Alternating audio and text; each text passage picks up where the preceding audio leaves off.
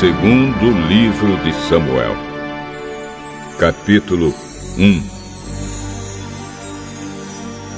Depois da morte de Saul, Davi voltou da sua vitória sobre os Amalequitas e ficou dois dias na cidade de Ziclag.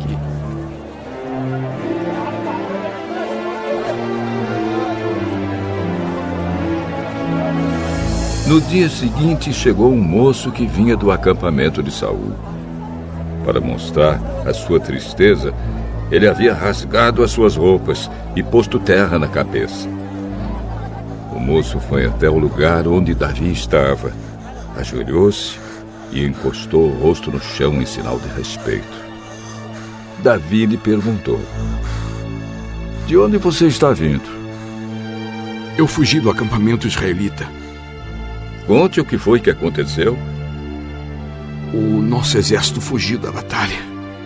E muitos dos nossos homens foram mortos. Saul e seu filho Jonatas também morreram. Como é que você sabe que Saul e Jonatas estão mortos? Acontece que eu cheguei por acaso ao Monte Gilboa e vi Saul apoiado na sua lança. Os carros e os cavaleiros inimigos chegavam cada vez mais perto dele. Então ele se virou, me viu e me chamou. E eu respondi: Aqui estou, Senhor. Saulo perguntou quem eu era. E eu respondi que era a Malequita. Aí ele disse: Fui ferido gravemente. Estou morrendo. Vem aqui e me mate. Então eu subi até o lugar onde ele estava e o matei. Porque eu sabia que, logo que caísse no chão, ele morreria. Aí, tirei a coroa da cabeça dele e a pulseira do seu braço e trouxe para o Senhor. Então Davi rasgou as suas roupas em sinal de tristeza. E todos os seus soldados fizeram o mesmo.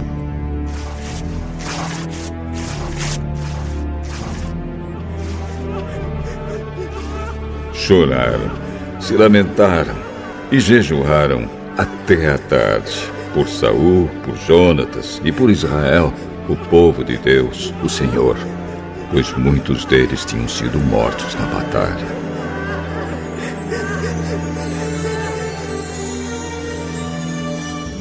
Aí Davi perguntou ao moço que tinha trazido as notícias: De onde você é? Eu sou Maliquita, mas estou morando aqui na sua terra.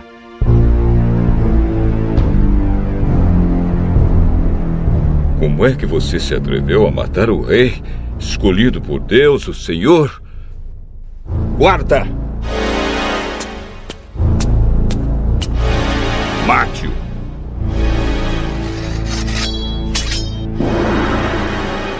Culpado disso foi você mesmo.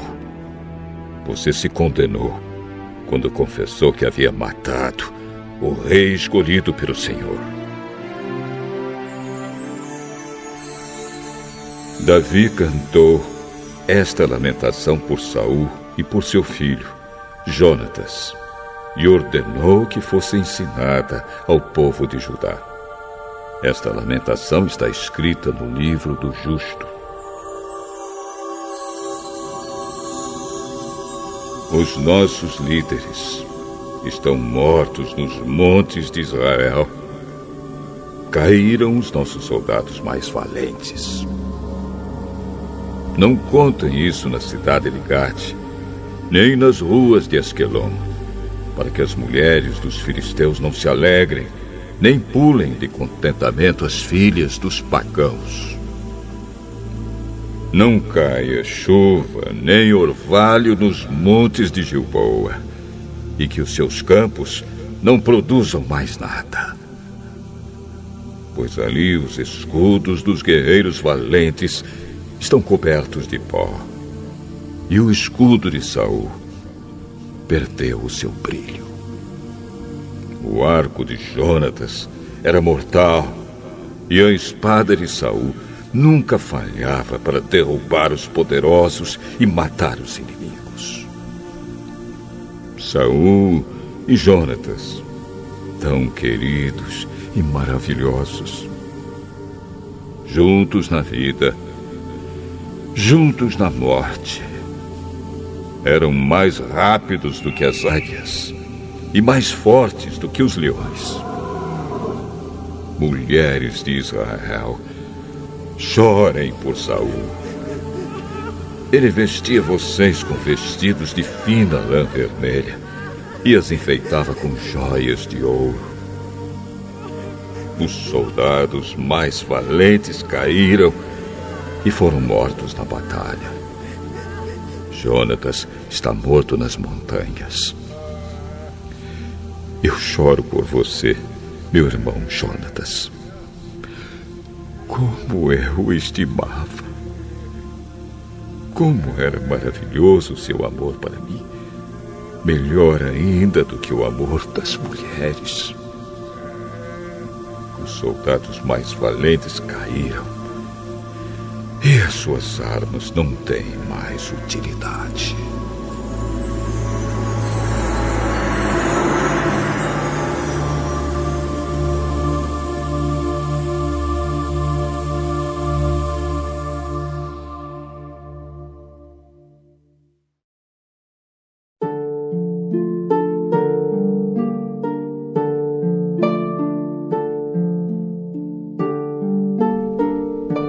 Segundo livro de Samuel, capítulo 2 Depois disso, Davi perguntou a Deus, o Senhor: Devo ir e governar alguma das cidades de Judá? Sim. Qual delas? Hebron. Então Davi foi para Hebron, levando consigo as suas duas esposas. Uma era Ainoã, da cidade de Jezreel, e a outra era Abigail, viúva de Nabal, da cidade de Carmelo. Davi também levou os seus soldados com as suas famílias e eles ficaram morando nas cidades vizinhas de Hebron. Aí os homens de Judá foram a Hebron e ungiram Davi como rei de Judá. Quando Davi soube que os moradores da cidade de Jabes, da região de Gileade, tinham sepultado Saul, mandou que alguns homens fossem lá com a seguinte mensagem: Que o Senhor abençoe vocês por terem feito a caridade de sepultar o nosso rei. Que o Senhor seja bom e fiel para vocês. Por causa do que fizeram, eu também os tratarei bem. Sejam fortes e valentes. Saul, o rei de vocês, morreu, e o povo de Judá me ungiu como rei deles.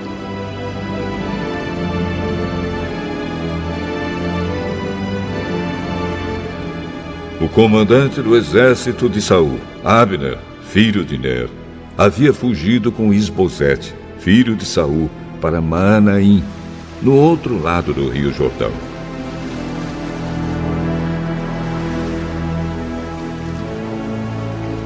Lá, Abner fez Isbosete rei das terras de Gileade, Azer, Jezreel, Efraim e Benjamim. Na verdade, ele o fez rei de todo o povo de Israel. Isbosete tinha 40 anos de idade quando começou a reinar em Israel e reinou dois anos.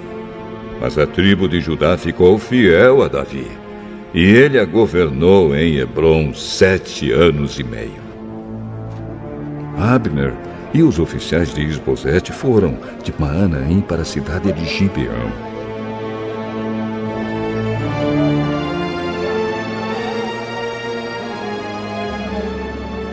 Joabe, cuja mãe era Zeruia, e os oficiais de Davi foram encontrá-los perto da represa de Gibeão.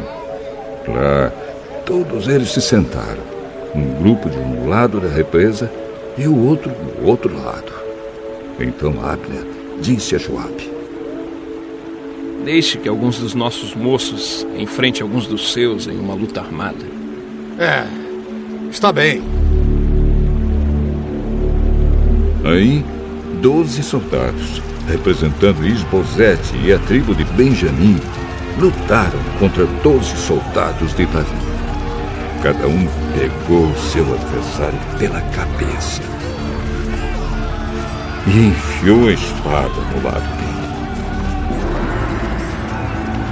E assim todos eles caíram mortos juntos. É por isso que aquele lugar perto da cidade de Gibeão é chamado de Campo das Espadas.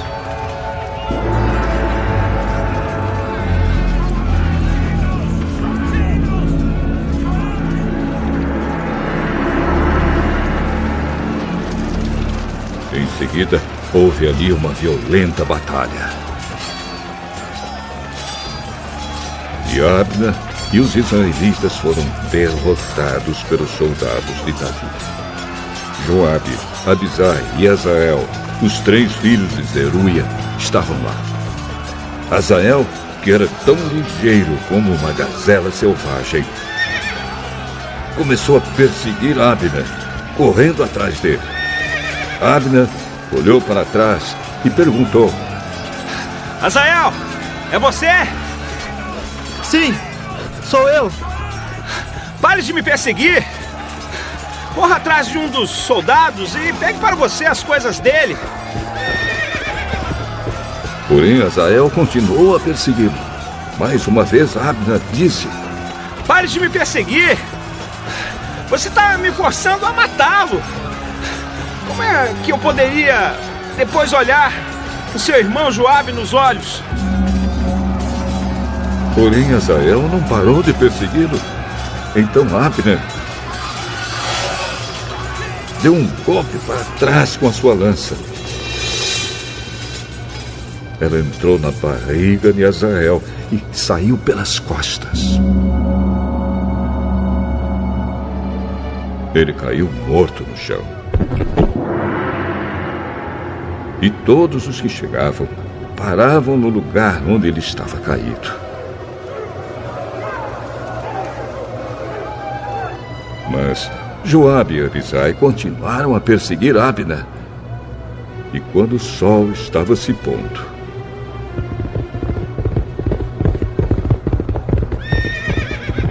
chegaram ao monte de Amá, a leste da cidade de Giar, na estrada que vai para o deserto de Gibeão.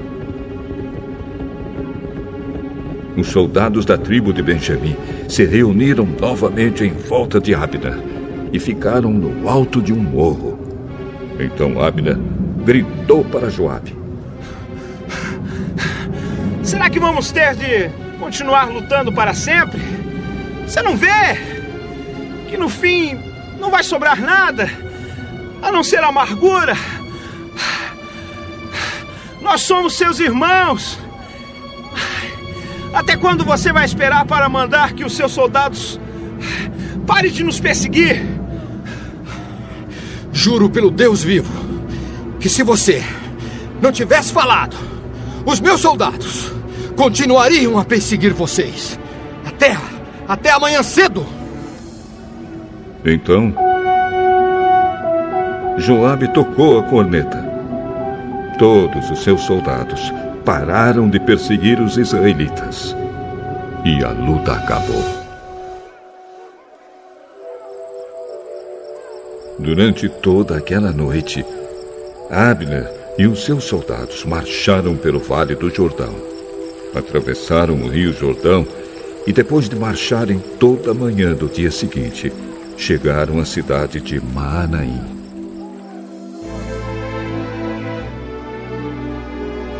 Quando Joabe parou a perseguição, reuniu todos os seus soldados e viu que estavam faltando dezenove, além de Azael. Porém, os soldados de Davi haviam matado 360 soldados de Abner todos eles da tribo de Benjamim. Aí Joabe e os seus soldados pegaram o corpo de Azael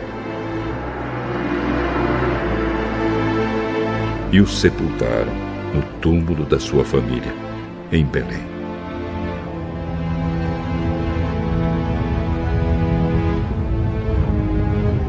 Então marcharam durante a noite inteira. E ao amanhecer, chegaram a Hebron.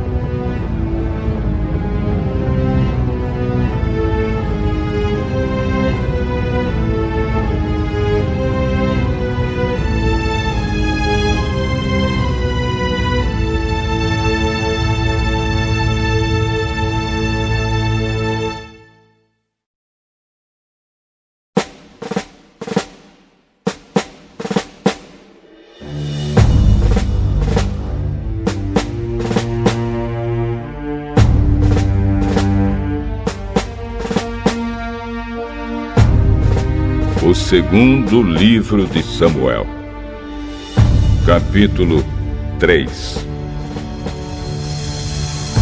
Durou muito tempo a guerra entre os que apoiavam a família de Saul e os que apoiavam Davi.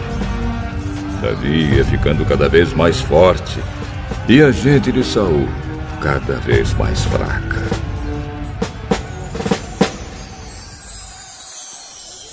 Os filhos de Davi, que nasceram na cidade de Hebron, são estes.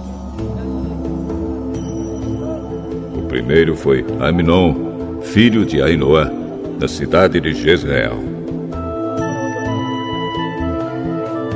O segundo foi Quiliabe, filho de Abigail, viúva de Nabal, da cidade de Carmelo. O terceiro foi Absalão, filho de Maacá, que era filha de Talmai, rei de Jesus. O quarto foi Adonias, filho de Agite. O quinto foi Cefatias, filho de Abital. O sexto foi Itrião, filho de Eglá, esposa de Davi. Todos esses filhos de Davi nasceram em Hebron.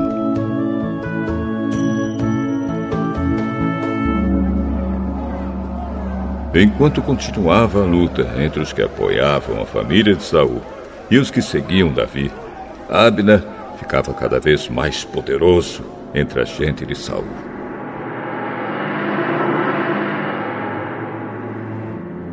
Um dia, Isbosete, filho de Saul, acusou Abner de ter tido relações com uma concubina de Saul chamada Rispa, filha de Aías. Abner ficou furioso com isso e disse: Ah! Você pensa que eu sou traidor? Pensa que passei para o lado da tribo de Judá? Desde o começo, tenho sido fiel à causa de Saul, seu pai, aos seus irmãos e aos seus amigos, e tenho evitado que você seja derrotado por Davi. No entanto, hoje você me acusa de ser culpado no caso dessa mulher. O Senhor Deus prometeu a Davi que tiraria o reino de Saul e dos seus descendentes, e que tornaria Davi rei tanto de Israel como de Judá, para governar o país inteiro. Que Deus me mate se eu não fizer que isso aconteça.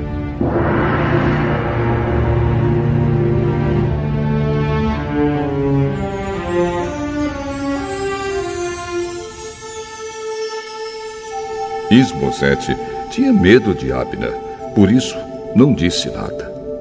Naquela época, Davi estava na cidade de Hebron e Abner lhe mandou mensageiros com o seguinte recado: Quem vai governar esta terra? Faça um acordo comigo. E eu o ajudarei a levar todo o povo de Israel para o seu lado. Davi respondeu: Muito bem. Eu farei um acordo com você. Porém, com uma condição. Quando vier falar comigo, você vai me trazer Mical, filha de Saul. Então Davi mandou alguns mensageiros dizerem a Esbozete: Entregue-me a minha esposa Mical. Eu paguei cem prepúcios de filisteus para ter o direito de casar com ela.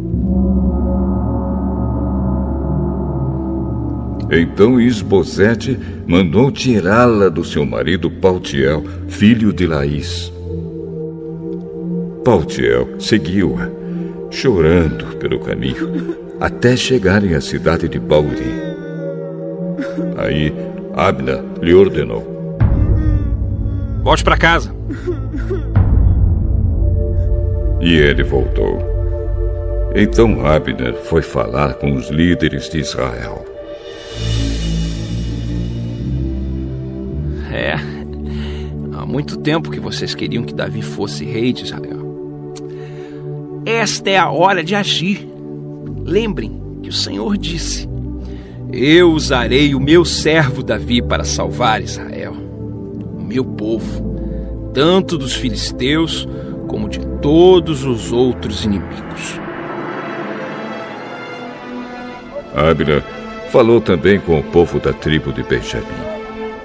E depois foi a Hebron para contar a Davi o que o povo de Benjamim e o povo de Israel tinham resolvido.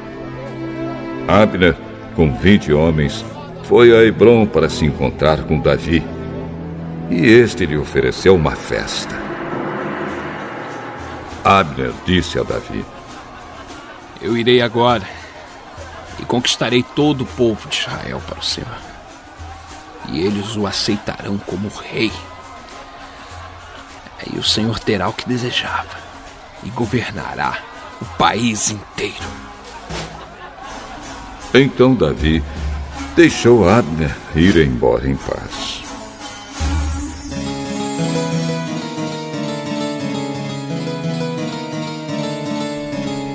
Pouco tempo depois, Joabe e os outros oficiais de Davi voltaram de um ataque rápido trazendo muitas coisas que haviam tomado dos inimigos. Mas Abner não estava mais em Hebron com Davi, porque este já o havia deixado ir embora em paz. Quando Joabe chegou com seus soldados, contaram-lhe que Abner havia ido falar com o rei Davi e que este o havia deixado ir embora em paz. Então Joabe foi falar com o rei.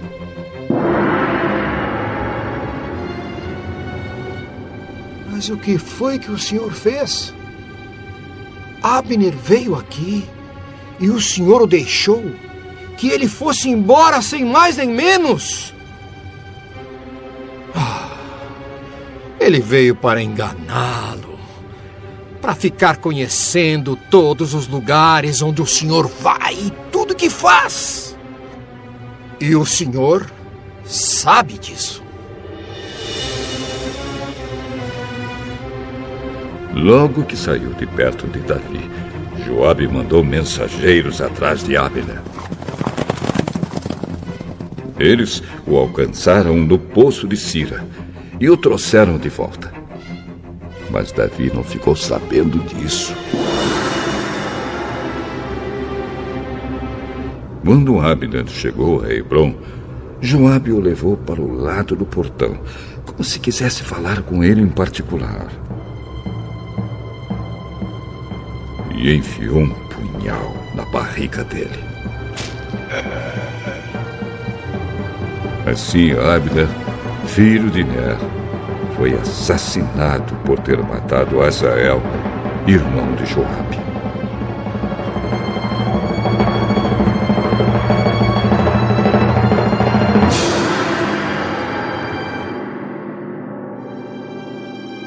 Quando soube disso, Davi disse: o Senhor Deus sabe que eu e os meus seguidores não temos nenhuma culpa no assassinato de Abner. Que o castigo por esse crime caia sobre Joabe e toda a sua família. Que nunca faltem na sua família homens que tenham gonorreia ou lepra, ou que sejam capazes de fazer somente trabalho de mulher, ou que sejam mortos em batalha, ou que não tenham o que comer. Assim, Joabe e o seu irmão Abisai assassinaram Abner, porque ele havia matado Azael, o irmão deles, na batalha de Gibeão. Então Davi mandou que Joabe e os seus soldados chorassem por Abner e que, em sinal de tristeza, rasgassem suas roupas e vestissem roupas de luto. E no enterro, o próprio rei Davi ia caminhando atrás do caixão. Abner foi sepultado em Hebron. E o rei chorou alto perto do seu túmulo. E todo o povo fez o mesmo. E Davi fez esta lamentação para Abner.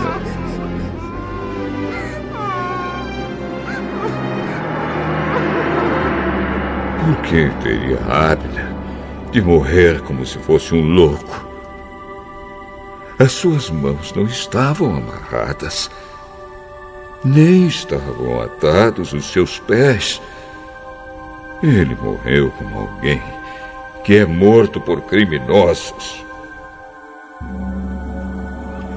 Então o povo chorou novamente por Abner. O povo tentou convencer Davi a comer alguma coisa antes que o dia terminasse. Mas ele fez este juramento: Que Deus me mate se eu comer alguma coisa antes que o dia acabe. O povo ouviu isso e gostou. De fato, o povo gostava de tudo que o rei fazia.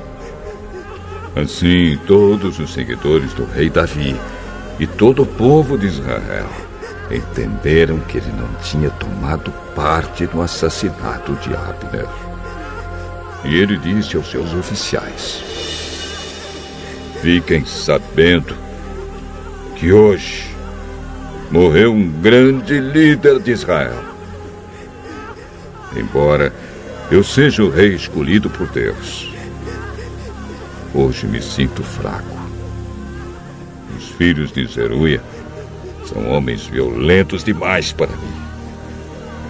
Ah, que o Senhor Castigue esses criminosos como eles merecem.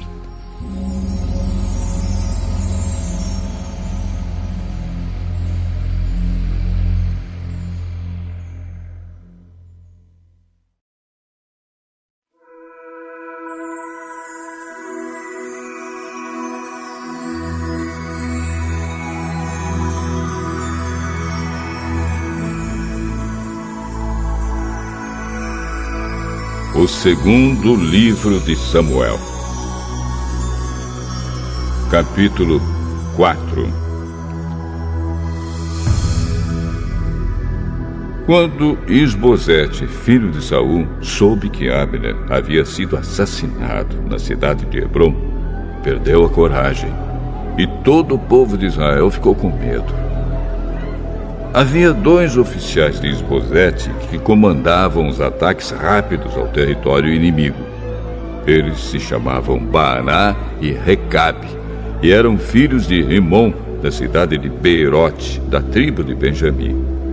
A cidade de Beirote é considerada como parte do território de Benjamim. Os antigos moradores de Beirote haviam fugido para a cidade de Gitaim e eles vivem ali como estrangeiros até hoje. Quando Saul e Jonatas foram mortos em Jezreel, Mefibosete, filho de Jonatas, tinha cinco anos de idade. Ao chegar a notícia da morte de Saul e de Jonatas, a mulher que cuidava de Mefibosete o pegou e fugiu. Mas estava com tanta pressa que o deixou cair. E ele ficou manco. Recabe e Baaná foram para a casa de Isbosete e chegaram lá quando ele estava tirando a sua soneca depois do almoço.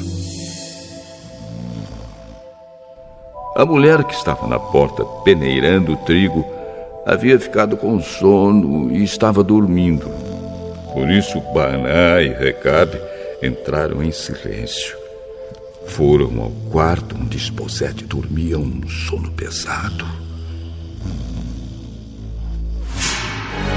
E o mataram. Então, cortaram a cabeça dele e a levaram consigo. Eles caminharam a noite toda pelo vale do Rio Jordão.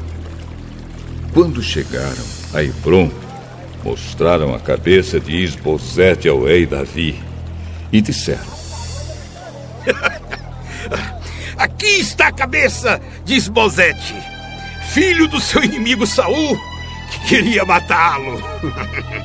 Hoje o Senhor Deus vingou o rei, meu senhor, de Saul e dos seus descendentes. Eu agarrei e mandei matar o mensageiro que foi ao meu encontro na cidade de Ziclac. Pois ele, pensando que estava me dando uma boa notícia, me contou a respeito da morte de Saul. Agora, juro pelo Senhor, o Deus vivo, que me salvou de todos os perigos, que eu castigarei muito mais os homens traiçoeiros que mataram um inocente que estava dormindo na sua própria casa. Agora vou me vingar de vocês por terem matado Esposete e vou varrer vocês da face da terra. Então Davi deu ordem e os seus soldados mataram Recabe e Baná.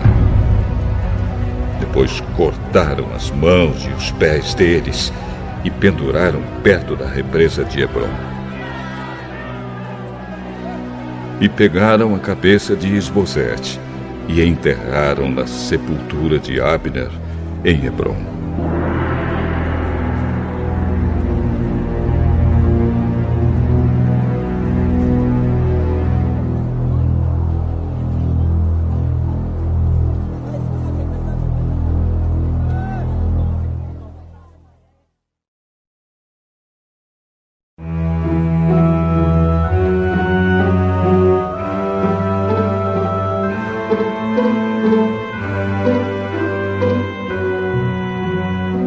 Segundo livro de Samuel,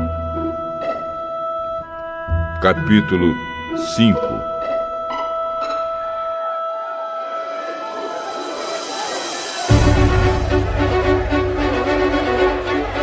Então todas as tribos de Israel foram se encontrar com Davi em Hebron e disseram: Nós pertencemos ao mesmo povo que você, ó rei.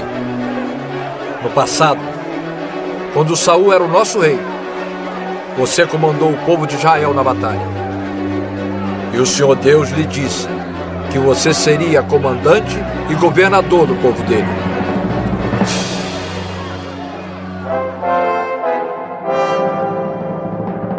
Assim, todos os líderes de Israel foram se encontrar com Davi em Hebron. Davi fez um acordo sagrado com eles e eles o ungiram rei de Israel.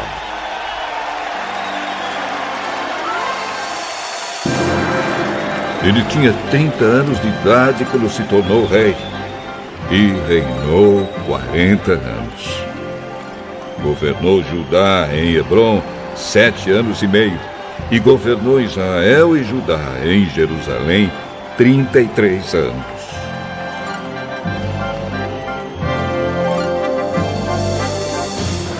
Rei Davi e os seus soldados foram atacar Jerusalém.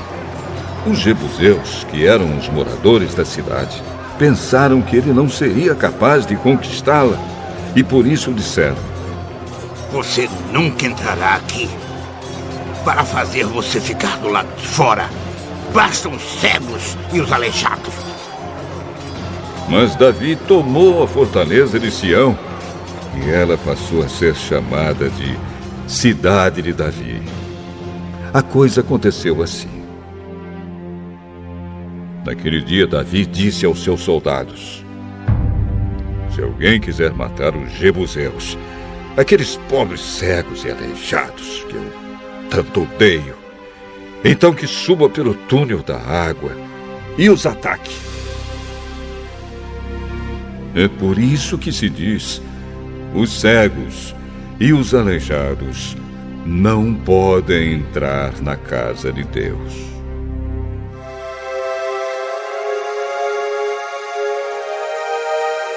Davi ficou morando na fortaleza e a chamou de cidade de Davi. Em volta, ele construiu defesas que iam desde a torre de Milo até o palácio. E Davi ia ficando cada vez mais forte, porque o Senhor, o Deus Todo-Poderoso, estava com ele.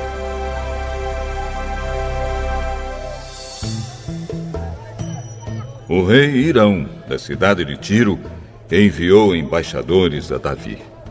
Ele mandou toras de cedro e também carpinteiros e pedreiros, e eles construíram um palácio para Davi.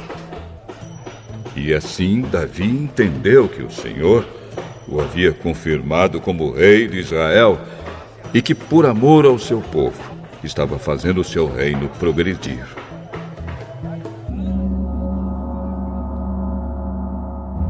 Depois que saiu da cidade de Hebron, Davi arranjou mais concubinas e esposas em Jerusalém, e com elas teve mais filhos e filhas.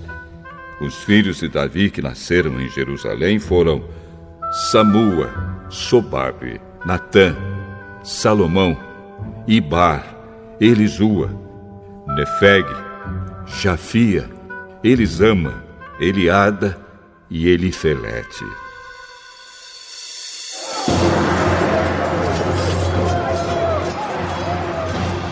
Quando os filisteus souberam que Davi tinha se tornado rei de Israel, o seu exército saiu para prendê-lo. Quando soube disso, Davi desceu para a fortaleza. Os filisteus chegaram ao Vale dos Gigantes e o ocuparam. Aí Davi perguntou a Deus, o Senhor: Devo lutar contra os filisteus, tu me darás a vitória. Vá, eu lhe darei a vitória. Então Davi foi até Baal Perazim e ali venceu os filisteus. Ele disse: Como uma enchente que derruba tudo.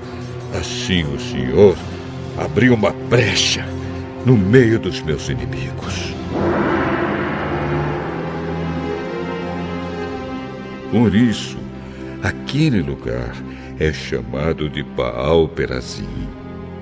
Ali os filisteus abandonaram seus ídolos e Davi e os seus soldados os levaram embora.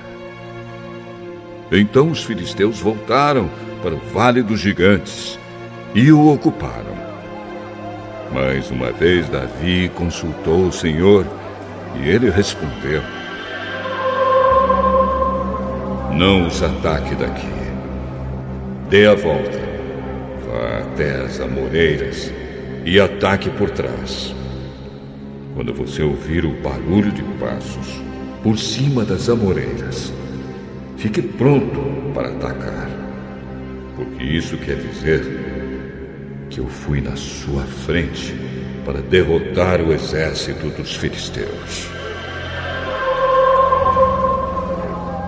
Davi fez o que o Senhor havia mandado e obrigou os filisteus a recuarem desde Jeba até Gezer.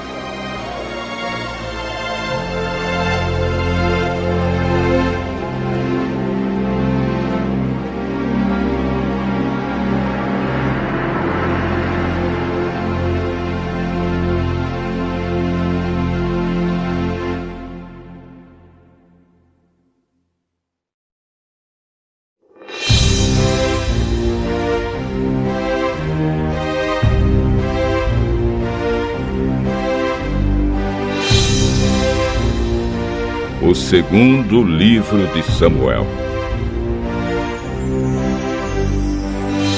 Capítulo 6 Mais uma vez, Davi reuniu os melhores soldados de Israel, num total de 30 mil homens. Levou-os à cidade de Baalá, em Judá, para pegarem a arca da aliança, que tem o nome do Senhor Todo-Poderoso que se assenta no seu trono entre os querubins.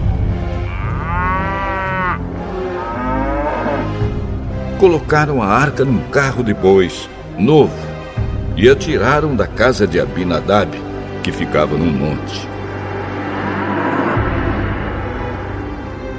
Uzá e Aiô, filhos de Abinadab, guiavam o carro que carregava a arca.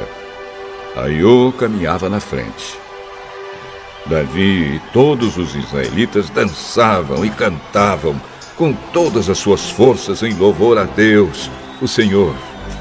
Eles tocavam harpas, liras, tambores, castanholas e pratos. Quando chegaram ao campo de descascar cereais que pertencia a Nacon, os bois tropeçaram. Então Uzá estendeu a mão e segurou a arca da aliança. O Senhor Deus ficou irado com Uzá por sua falta de respeito e o matou. E Uzá morreu ali, ao lado da arca. Davi ficou furioso porque o Senhor, na sua ira, havia castigado Uzá. Assim, até hoje, Aquele lugar é chamado de Pérez Uzá. Então Davi ficou com medo de Deus, o Senhor, e disse: E agora? Como é que poderei levar comigo a arca da aliança?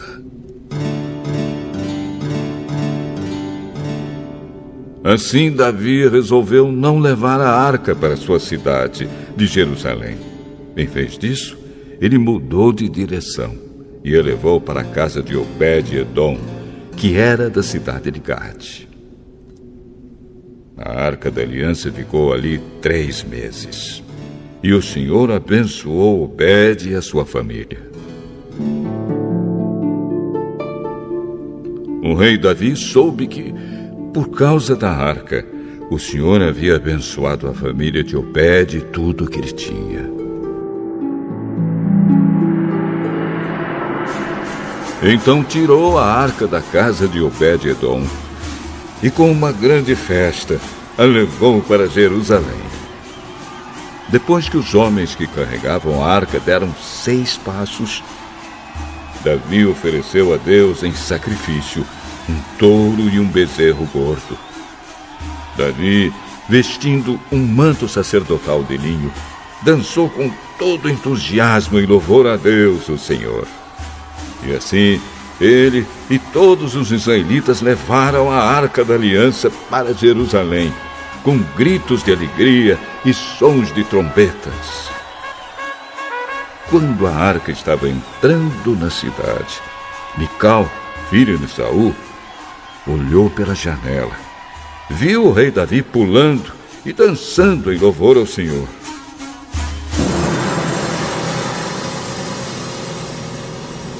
Então sentiu por ele um profundo desprezo.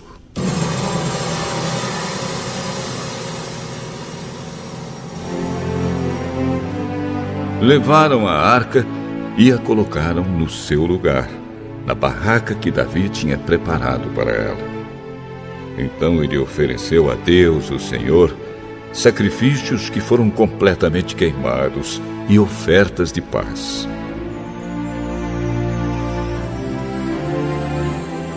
Quando acabou de oferecer os sacrifícios e as ofertas, Davi abençoou o povo em nome do Senhor Todo-Poderoso. Depois deu a cada homem e a cada mulher de Israel um pão, um pedaço de carne assada e passas. Em seguida, todos foram para casa. Davi voltou para casa a fim de estar com sua família. E Mical, filha de Saul, saiu para encontrá-lo. Ela disse: Que bela figura fez hoje o rei de Israel. Parecia um sem vergonha mostrando o corpo para as empregadas dos seus funcionários. Eu estava dançando em louvor ao Senhor, que preferiu me escolher em vez de escolher o seu pai e os descendentes dele, e me fez o líder de Israel, o seu povo. Pois eu continuarei a dançar em louvor ao Senhor e me humilharei ainda mais diante dele. Você pode pensar que eu não sou nada, mas aquelas moças de quem você falou vão me dar muito valor.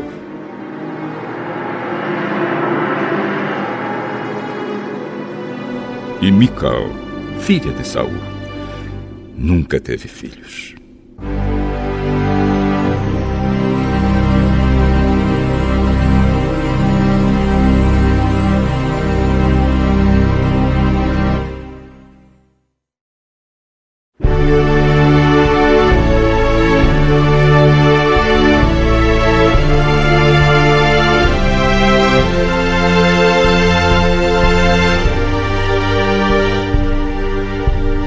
Segundo livro de Samuel, capítulo 7.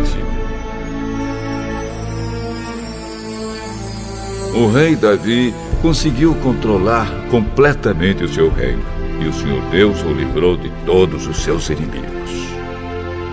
Um dia Davi disse ao profeta Natã: Veja só, aqui estou eu, morando numa casa revestida de madeira de cedro enquanto a arca da aliança está guardada numa barraca.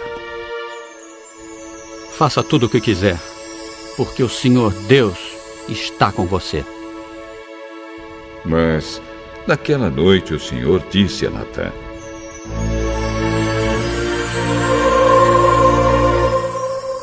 Vá e diga ao meu servo Davi que eu mandei dizer o seguinte: Não é você a pessoa que deve construir um templo para eu morar nele. Desde que tirei do Egito o povo de Israel e até hoje, eu não tenho morado em nenhum templo. Tenho viajado morando numa barraca. Em todas as minhas viagens com o povo de Israel, nunca perguntei aos líderes que escolhi por que razão eles não construíram para mim um templo revestido de cedro?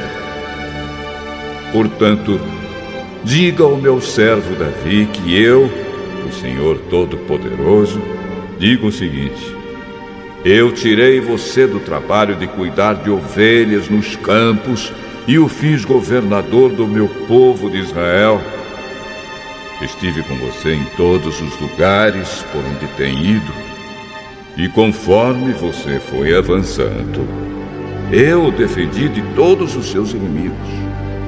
Eu farei com que você seja famoso, tão famoso quanto os maiores líderes do mundo. Escolhi um lugar para o meu povo de Israel e o fiz morar ali, onde eles viverão em paz. Desde que entraram nesta terra, eles têm sido atacados por povos violentos. Mas isso não acontecerá mais. Eu prometo que livrarei você de todos os seus inimigos e que lhe darei descendentes. E quando você morrer e for sepultado ao lado dos seus antepassados, eu colocarei um dos seus filhos como rei e tornarei forte o reino dele. Será ele quem construirá um templo para mim. E eu farei com que os seus descendentes governem para sempre. Eu serei o pai dele, e ele será meu filho. Quando ele errar, eu o castigarei como um pai castiga seu filho. Porém, não retirarei dele o meu amor, como fiz com Saul para que você pudesse ser rei. Você sempre terá descendentes, e eu farei com que o seu reino dure para sempre e a sua descendência real nunca terminará.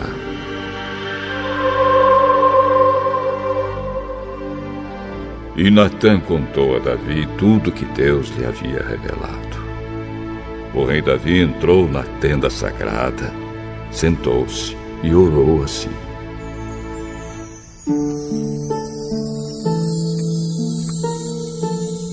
Oh Senhor meu Deus, eu não mereço tudo o que fizeste por mim no passado e a minha família também não merece. E como se as bênçãos do passado ainda fossem poucas, agora estás fazendo promessas a respeito dos meus descendentes no futuro. E deixaste um homem ver isso.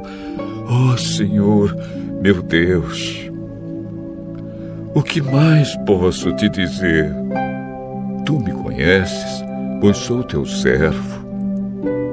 Era o teu desejo e propósito fazer isso e tu me deixaste saber de todas essas grandes coisas. Como és grande, ó oh Senhor nosso Deus! Não há ninguém igual a ti.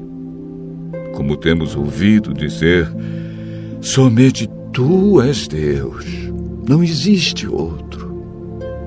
Não há nenhuma outra nação na terra como o teu povo de Israel, que libertaste para ser o teu próprio povo. Tu te tornaste famoso e fizeste grandes e maravilhosas coisas por eles. Tu libertaste o teu povo do Egito e expulsaste as outras nações e os seus deuses, conforme o teu povo ia avançando.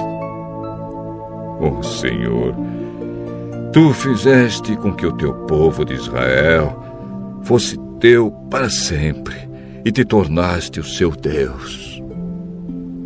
E agora, ó Senhor nosso Deus, confirma a promessa que fizeste a meu respeito e a respeito da minha família e cumpre o que disseste que ia acontecer. A tua fama será grande e para sempre as pessoas dirão: O Senhor Todo-Poderoso é o Deus de Israel. E tu farás com que sempre haja reis entre os meus descendentes. Senhor Todo-Poderoso, Deus de Israel, eu tenho coragem para te fazer esta oração, porque revelaste a mim, teu servo, que farás com que os meus descendentes sejam reis. E mais, tu, ó Senhor, me fizeste esta maravilhosa promessa, e as tuas promessas sempre se cumprem, porque tu és Deus.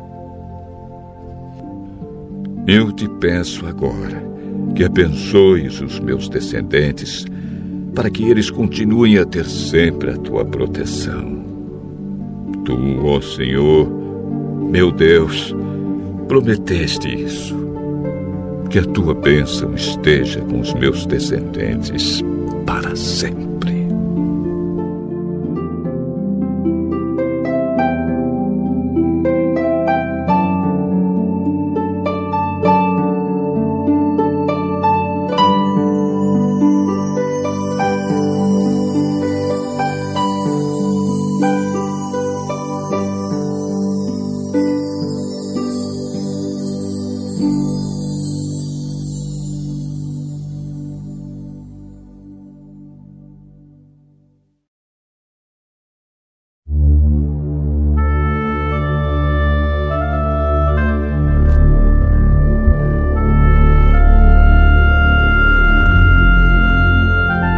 Segundo livro de Samuel, capítulo 8. Algum tempo depois, Davi atacou os filisteus, derrotou-os e acabou com o poder deles naquela região. Ele também derrotou os moabitas, fez com que se deitassem no chão, mediu-os com uma corda dois terços deles. Assim os morbitas se tornaram escravos de Davi e lhe pagavam impostos. Então Davi atacou o rei de Hadadezer, filho de Reob, quando este foi tomar de novo as terras que ficam perto do rio Eufrates. Davi prendeu 1.700 cavaleiros de Hadadezer e 20 mil dos seus soldados da infantaria. Também aleijou os cavalos que puxavam os carros, deixando cavalos somente para 100 carros. Os sírios de Damasco foram socorrer Hadadezer e Davi matou 22 mil deles. Em seguida, colocou acampamentos militares na terra deles. Davi os dominou e eles lhe pagavam impostos.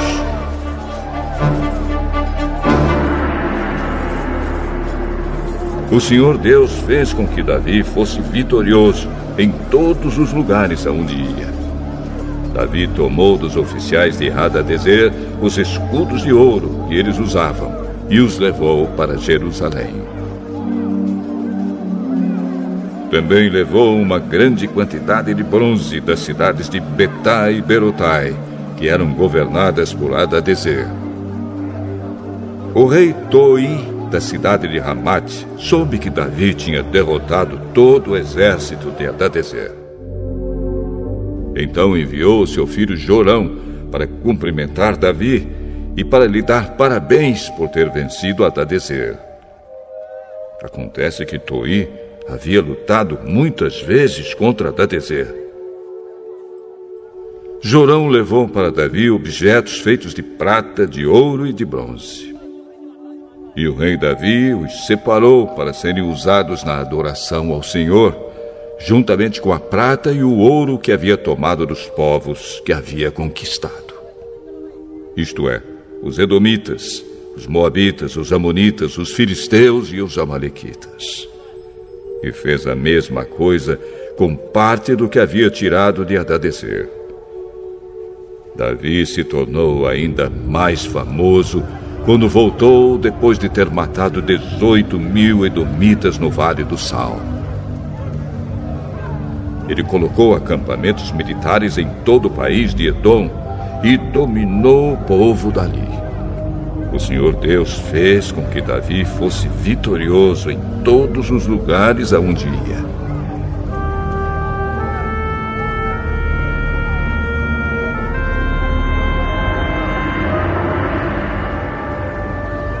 Davi governou todo o povo de Israel e fez com que eles fossem sempre tratados com igualdade e justiça. Joabe, cuja mãe era Zeruia, comandava o seu exército.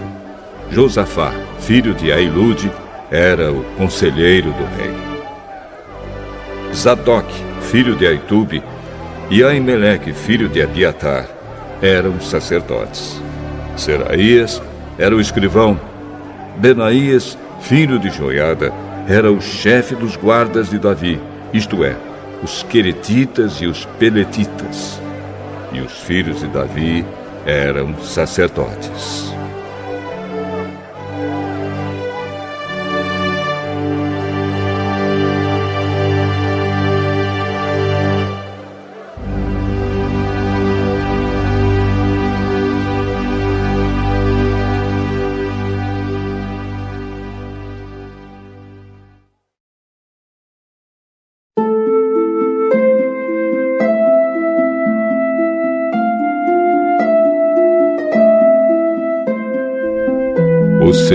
Segundo livro de Samuel, capítulo 9. Certo dia, Davi perguntou: Será que alguma pessoa da família de Saul ainda está viva? Se está, eu quero fazer alguma coisa boa para essa pessoa, por causa de Jonatas,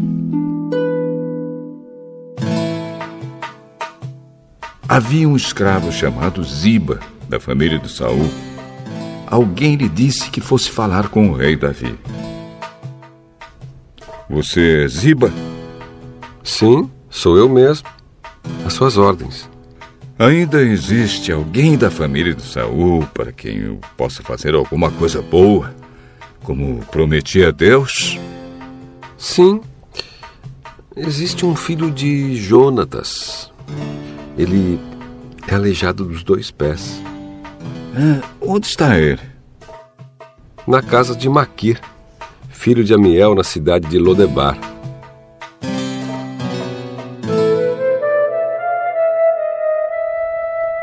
Então o rei Davi mandou buscá-lo. Quando Mefibosete, filho de Jonatas e neto de Saul, chegou, ele ajoelhou-se e encostou o rosto no chão diante de Davi em sinal de respeito. Davi disse: Mefibosete. As suas ordens, senhor. Não, não fique com medo. Eu serei bondoso com você por causa de Jonatas, o seu pai. Eu lhe darei de volta todas as terras que pertenciam ao seu avô Saul. E você será sempre bem-vindo à minha mesa. Mefibosete se curvou novamente e respondeu: Eu não falho mais do que um cachorro morto. Por que o senhor é tão bondoso comigo?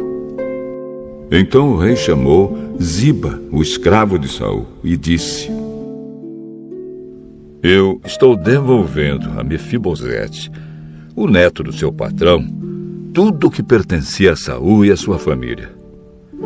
Você, os seus filhos e os seus empregados cultivarão a terra para a família do seu patrão Saul e farão a colheita para que eles tenham comida. Mas Mefibosete comerá sempre à minha mesa. Ziba tinha 15 filhos e 20 empregados. Ele respondeu: Farei tudo o que o senhor mandar.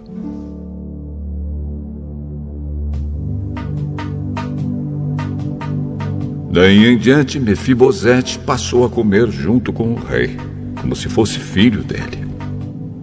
Mefibosete tinha um filho pequeno chamado Mica. Todos os que eram da família de Ziba se tornaram empregados de Mefibosete. Assim, Mefibosete, que era aleijado dos dois pés, ficou morando em Jerusalém. E todos os dias comia junto com o rei.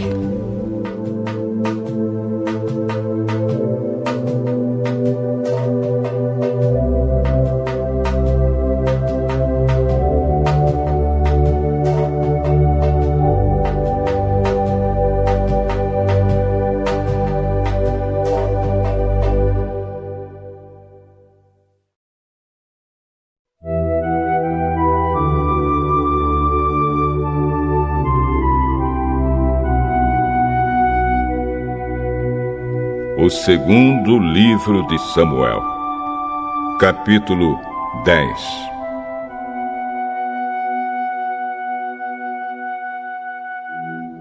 Algum tempo depois morreu o rei Naás, do país de Amon, e o seu filho Hanum se tornou rei.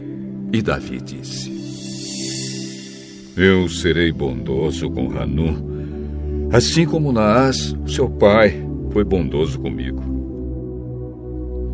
Então enviou mensageiros a Hanum para mostrar a sua amizade.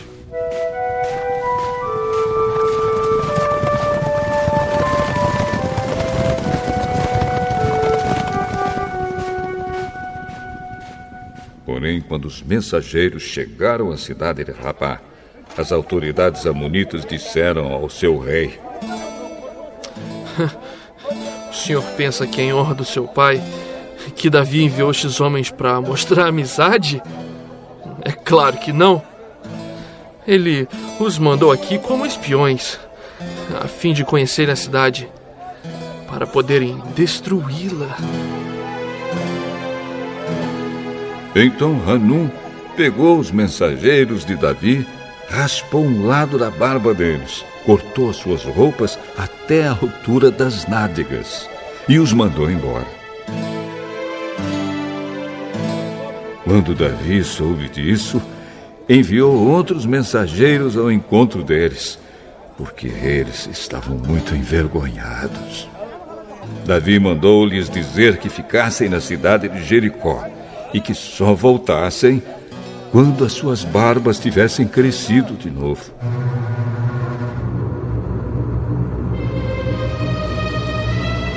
Os Amonitas compreenderam que tinham feito de Davi um inimigo deles. Por isso, contrataram 20 mil soldados sírios das cidades de Bet-Reob e Zoba.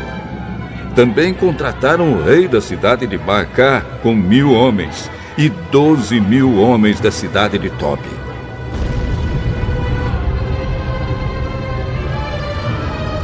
Davi soube disso e enviou contra eles Joabe com todos os melhores soldados do exército israelita.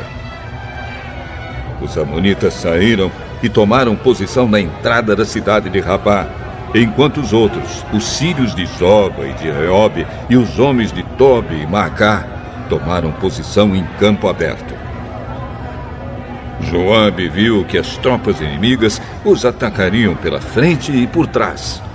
Então escolheu os melhores soldados de Israel e os colocou de frente para os sírios. Deixou o resto das suas tropas sob o comando do seu irmão, Abisai, que as colocou de frente para os amonitas. E Joabe disse a Abisai: Se você perceber que os sírios estão me vencendo, venha me ajudar. E se os amonitas estiverem vencendo você, eu irei ajudá-lo. Seja corajoso. Vamos lutar com firmeza pelo nosso povo e pelas cidades do nosso Deus. E que seja feita a vontade de Deus, o Senhor. Então Joabe e os seus soldados avançaram para atacar, e os sírios fugiram.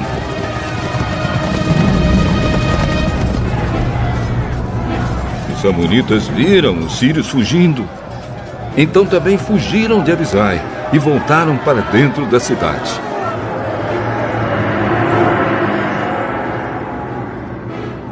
E Joabe parou de lutar contra os amonitas e voltou para Jerusalém. Quando os sírios viram que tinham sido vencidos pelos israelitas, reuniram de novo todas as suas tropas. O rei Adadezer mandou chamar os sírios que estavam no lado leste do rio Eufrates. Então eles foram até a cidade de Elã. Na frente deles ia Sobaque, o comandante do exército de Adadezer. Quando Davi soube disso, reuniu as tropas israelitas, atravessou o rio Jordão e marchou para Elã. Lá os sírios tomaram posição de frente para os israelitas. A luta começou. E os israelitas fizeram os sírios fugir. Davi e os seus soldados mataram 700 soldados que guiavam carros de guerra e 40 mil cavaleiros sírios. Feriram também Sobaque, o comandante inimigo, que morreu ali no campo de batalha. Quando os reis, que eram chefiados por Adadezer, viram que tinham sido vencidos pelos israelitas, fizeram paz com eles, ficando debaixo do seu poder. E os sírios ficaram com medo de ajudar de novo os amonitas.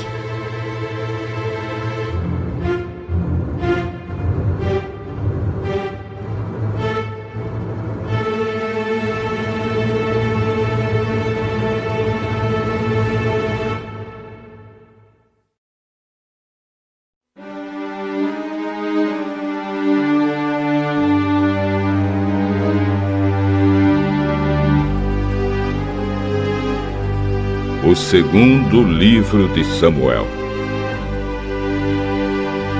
capítulo 11.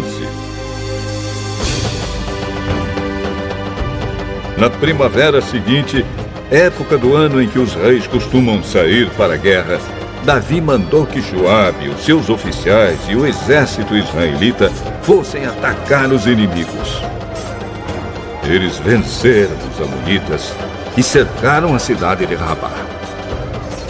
Mas Davi ficou em Jerusalém.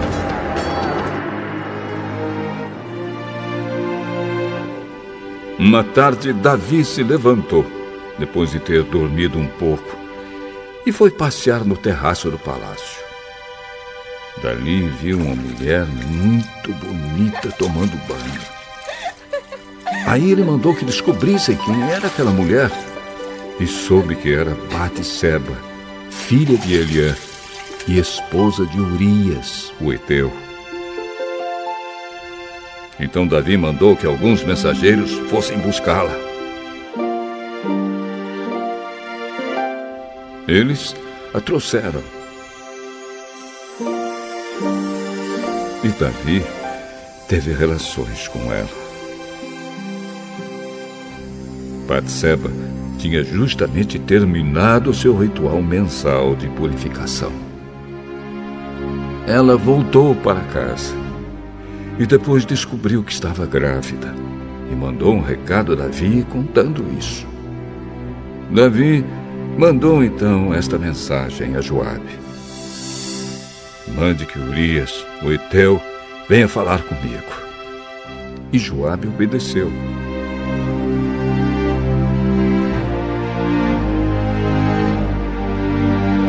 Quando Urias chegou, Davi perguntou a ele se Joabe e as tropas estavam bem e como estava indo a guerra. Depois disse a Urias: Vá para casa e descanse um pouco. Urias saiu e Davi mandou levar um presente à casa dele.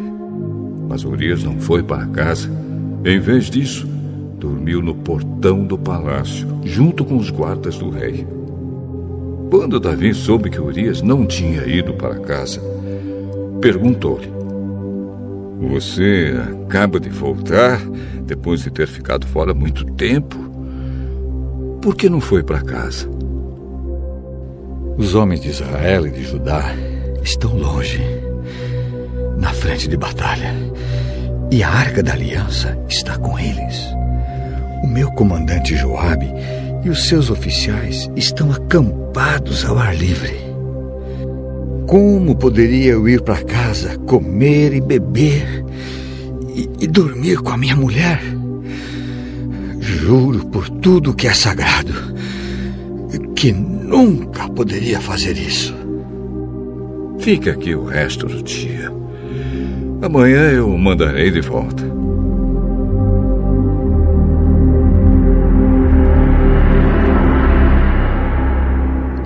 Urias ficou em Jerusalém naquele dia e no dia seguinte.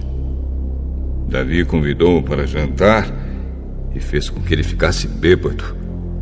Mesmo assim, Urias não foi para casa naquela noite.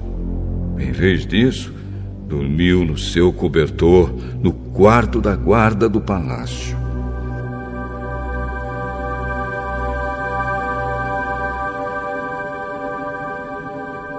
Na manhã seguinte, Davi escreveu uma carta a Joabe e a mandou por Urias. Davi escreveu o seguinte: Ponha Urias na linha de frente, onde a luta é mais pesada. Depois se retire e deixe que ele seja morto. Por isso, enquanto estava cercando a cidade, Joabe mandou Urias para um lugar onde sabia que o inimigo estava mais forte. As tropas inimigas saíram da cidade, lutaram contra as forças de Joabe e mataram alguns oficiais de Davi. E Urias também foi morto.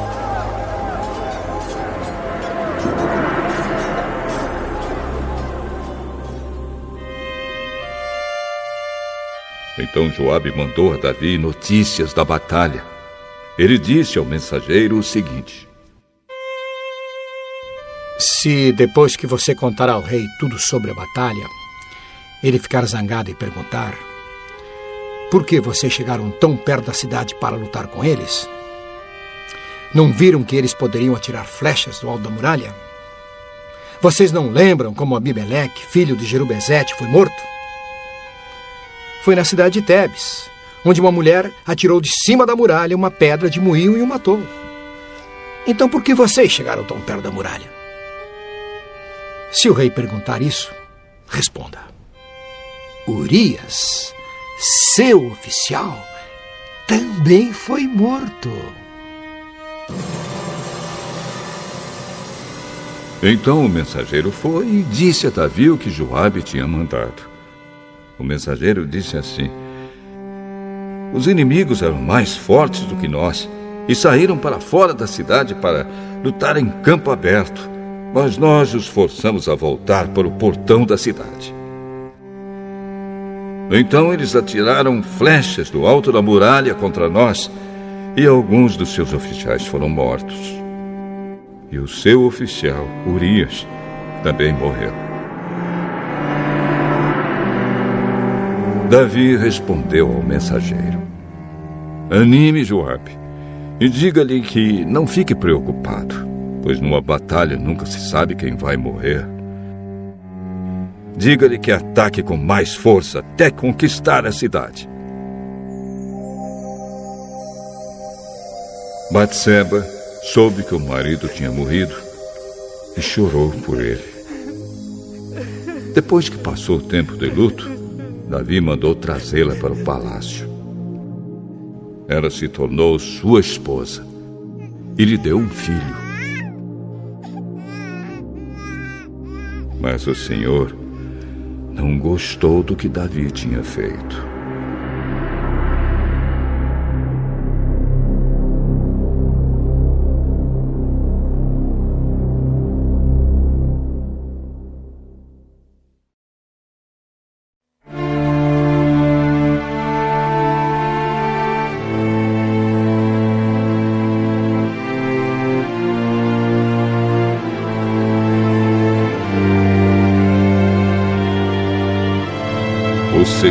Segundo livro de Samuel, capítulo 12. O Senhor Deus mandou que o profeta Natã fosse falar com Davi. Natã foi e disse: Havia dois homens que viviam na mesma cidade. Um era rico e o outro era pobre. O rico possuía muito gado e ovelhas, enquanto que o pobre tinha somente uma ovelha que havia comprado. Ele cuidou dela e ela cresceu na sua casa, junto com os filhos dele. Ele a alimentava com a sua própria comida. Deixava que ela bebesse no seu próprio copo e ela dormia no seu colo. A ovelha era como uma filha para ele. Certo dia, um visitante chegou à casa do homem rico. Este não quis matar um dos seus próprios animais para preparar uma refeição para o visitante. Em vez disso, pegou a ovelha do homem pobre, matou-a e preparou com ela uma refeição para o seu hóspede.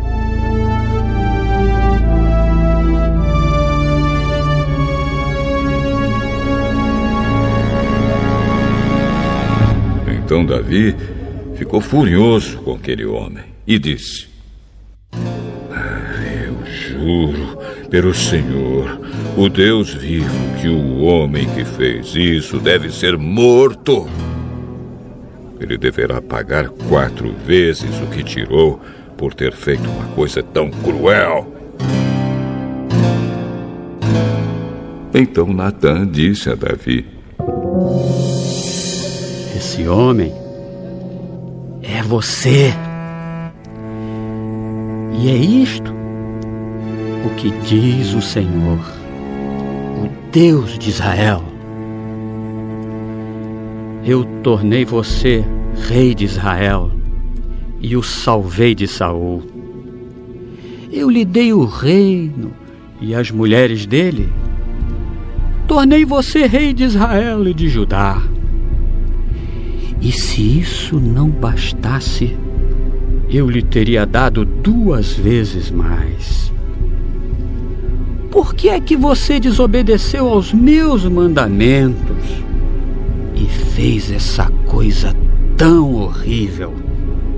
Você fez com que Urias fosse morto na batalha. Deixou que os Amonitas o matassem. E então ficou com a esposa dele. Portanto, porque você me desobedeceu e tomou a mulher de Urias, sempre alguns dos seus descendentes morrerão de morte violenta. E também afirmo que farei uma pessoa da sua própria família causar a sua desgraça. Você verá isso quando eu tirar as suas esposas e as der a outro homem e ele terá relações com elas em plena luz do dia.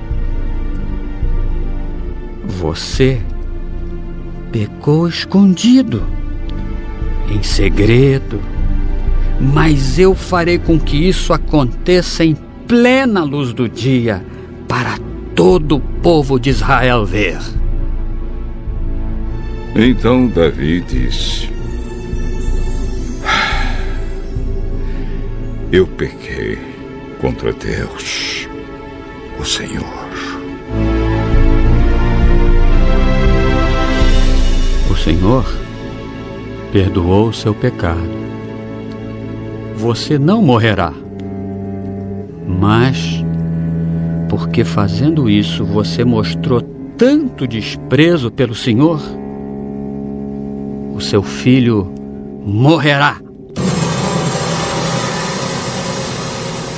Aí, Natan foi para casa. Então o Senhor fez com que o filho de Davi e da mulher de Urias ficasse muito doente. Davi orou a Deus para que a criança sanasse e não quis comer nada. Entrou no seu quarto e passou a noite inteira deitado no chão.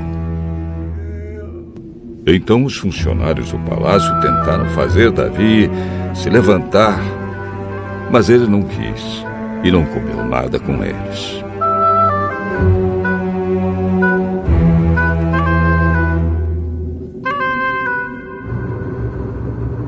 Uma semana depois, a criança morreu e os funcionários ficaram com medo de dar a notícia a Davi enquanto a criança estava viva, Davi não respondia quando falávamos com ele. Como vamos dizer a ele que a criança morreu? Ele poderá fazer alguma loucura.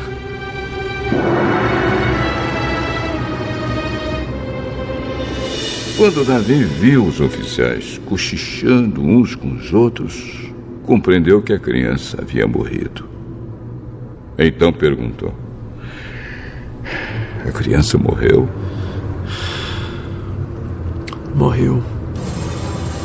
Então Davi se levantou do chão, tomou um banho, penteou os cabelos e trocou de roupa.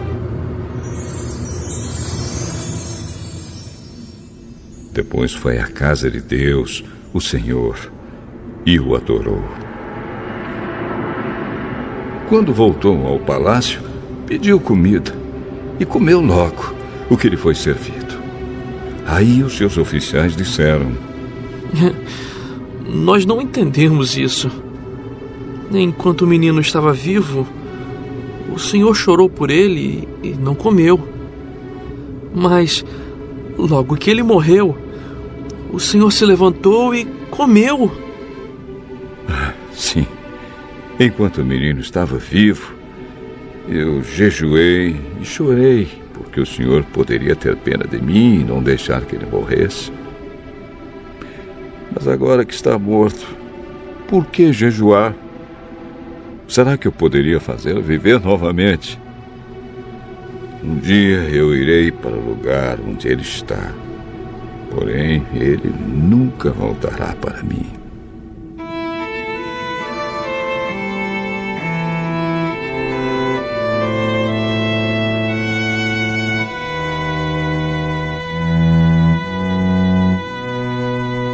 Então Davi consolou a sua esposa Batseba. Teve relações com ela e ela deu à luz um filho, a quem Davi deu o nome de Salomão. Deus amou o menino e mandou que o profeta Natã lhe desse o nome de Gedidias, porque o Senhor Deus o amava.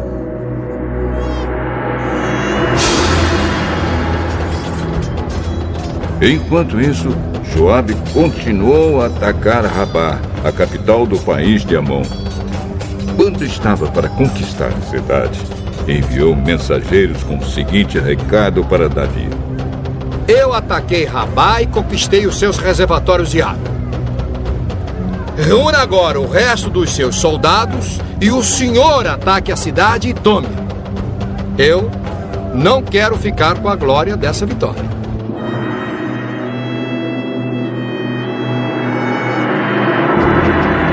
Então Davi reuniu seus soldados, foi até Rabá, atacou a cidade e a conquistou. Moloque, o ídolo que os amolitas adoravam, tinha uma coroa que pesava mais ou menos 34 quilos. A coroa era de ouro e nela havia uma pedra preciosa que Davi tirou e colocou na sua própria coroa. Levou também de Rabá muitas coisas de valor Davi fez o povo da cidade trabalhar com serras, enxadas e machados e fabricar tijolos. E fez o mesmo em todas as outras cidades de Amon. Então Davi e os seus soldados voltaram para Jerusalém.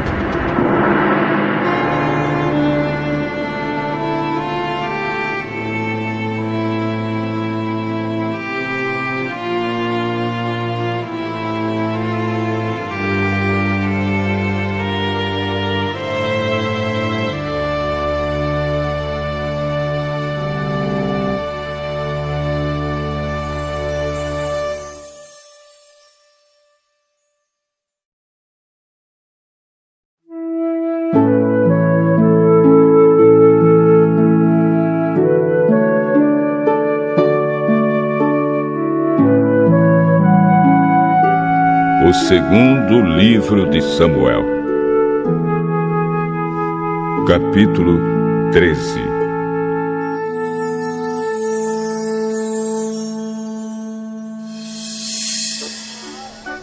Absalão, filho de Davi, tinha uma irmã muito bonita que se chamava Tamar. Outro filho de Davi, chamado Amnon, apaixonou-se por ela. Ele estava tão apaixonado que até ficou doente. Amnon pensava que era impossível possuir a sua meia-irmã. Ela era virgem e por isso não tinha o direito de se encontrar com nenhum homem. Mas Amnon tinha um amigo muito esperto, chamado Jonadab, filho de Simeia, irmão de Davi. Jonadab disse a Amnon: você é filho do rei. E, no entanto, cada dia está mais triste. Diga-me por quê. É que estou apaixonado por Tamar. A irmã de Absalão, meu irmão por parte de pai. Finja que está doente e. vá se deitar. Quando seu pai vier, diga a ele: Por favor, Deixe que a minha irmã Tamar venha me dar de comer. Que ela prepare a comida aqui, onde eu possa vê-la. E que ela mesma me sirva a comida.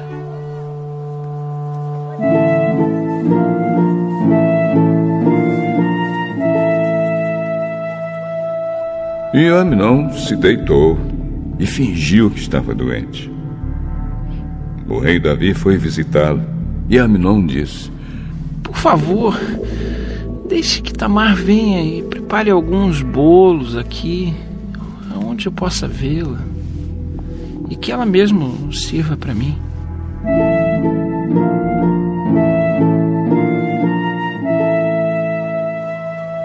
Então Davi mandou dizer a Tamar no palácio: Vá à casa de Aminon e prepare alguma comida para ele. Ela foi e o encontrou de cama. Aí pegou um pouco de massa, preparou-a e fez alguns bolos ali onde ele podia vê-la. Então assou os bolos e os tirou da forma para Minon comer. Mas ele não quis e disse: Mande todo mundo sair. Todos saíram. E Aminon disse a Tamar: Traga os bolos aqui para minha cama e sirva-os para mim. Então ela levou os bolos para ele.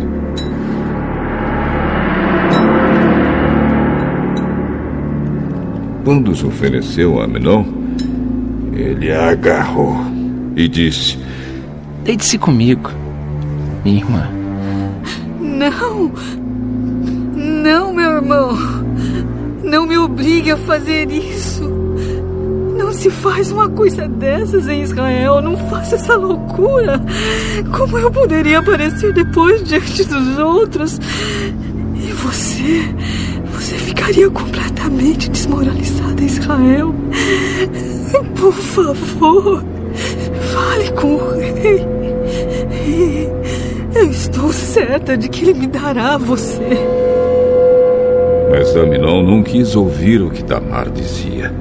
E, como era mais forte, ele a forçou e teve relações com ela. Depois, teve nojo dela e a odiou ainda mais do que a tinha amado antes. Então disse: Saia daqui! Não. Você me mandar embora assim é um crime ainda maior do que o que você acaba de cometer. Mas Aminon não quis escutar o que ela dizia. Chamou seu empregado particular e disse: Tira essa mulher da minha frente. Põe ela para fora e fecha a porta. Então o empregado pôs Tamar para fora e fechou a porta. Ela estava usando um vestido longo, de mangas compridas, a roupa que as princesas solteiras usavam naquele tempo. Aí ela pôs cinza na cabeça, rasgou o vestido e saiu gritando, cobrindo o rosto com as mãos. O seu irmão Absalão perguntou: Aminon fez mal a você? Não conte isso a ninguém, minha irmã. Afinal de contas, ele é seu meio-irmão. Não leve isso muito a sério. Assim Tamar ficou vivendo triste e sozinha na casa de Absalão.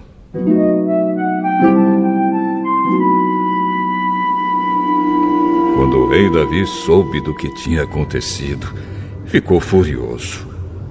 Absalão não disse nenhuma palavra a Aminon, mas ficou com ódio dele, porque havia forçado a sua irmã Tamar.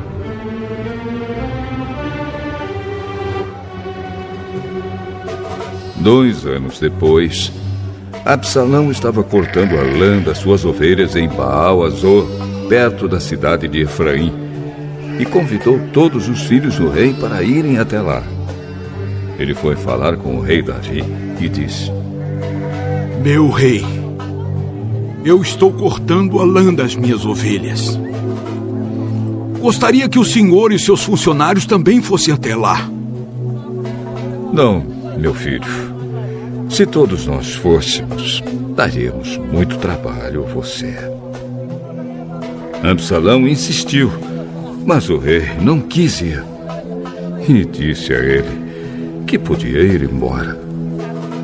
Está bem.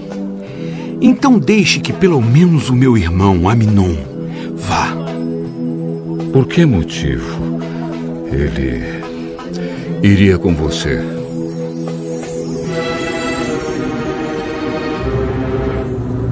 Mas Absalão continuou a insistir Até que por fim Davi deixou que Aminon e todos os seus outros filhos fossem.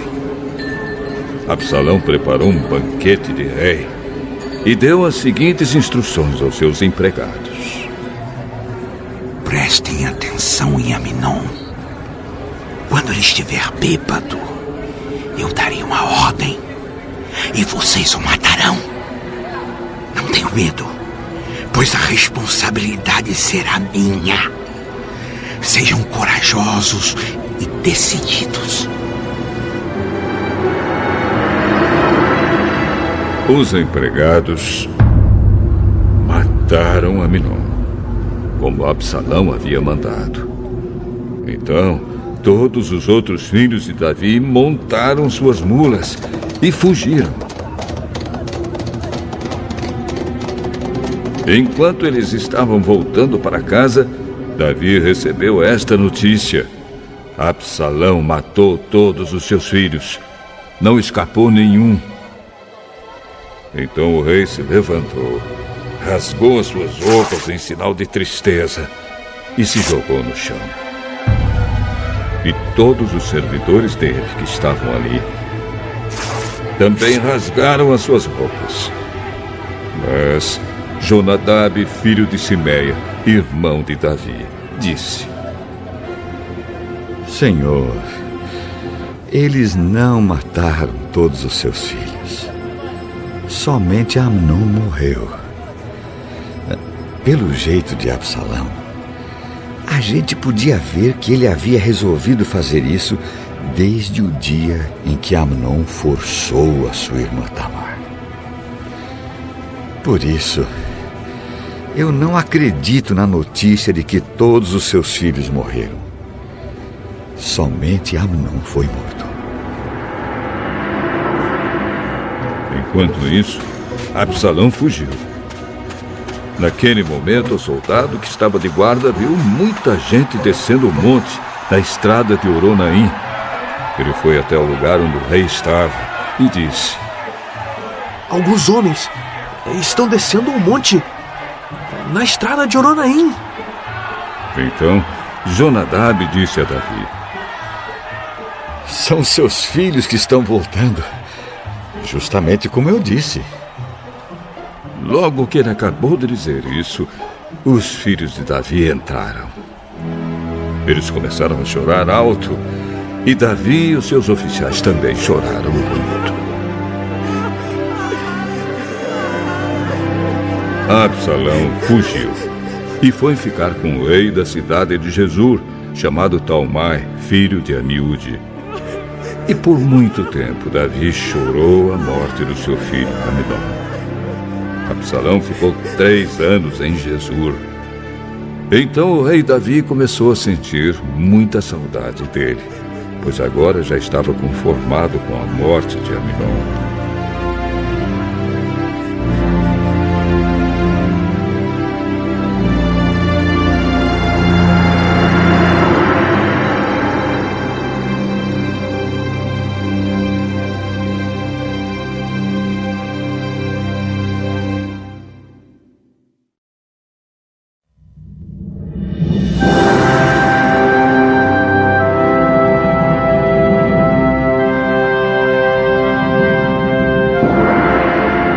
Segundo livro de Samuel. Capítulo 14 Joabe, cuja mãe era Zeruia, soube que o rei Davi estava sentindo muita saudade de Absalão. Então mandou buscar uma mulher esperta que morava na cidade de Tecoa e disse: Olha, finja que está de luto. Vista as suas roupas de luto e não penteie os cabelos. Faça de conta que você já está de luto há bastante tempo. Então, vá falar com o rei e diga a ele o que eu vou dizer a você. Aí Joabe disse o que ela devia falar.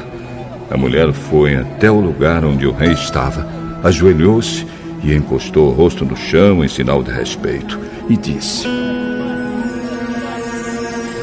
Por favor, me ajude, oh rei. O que é que você quer?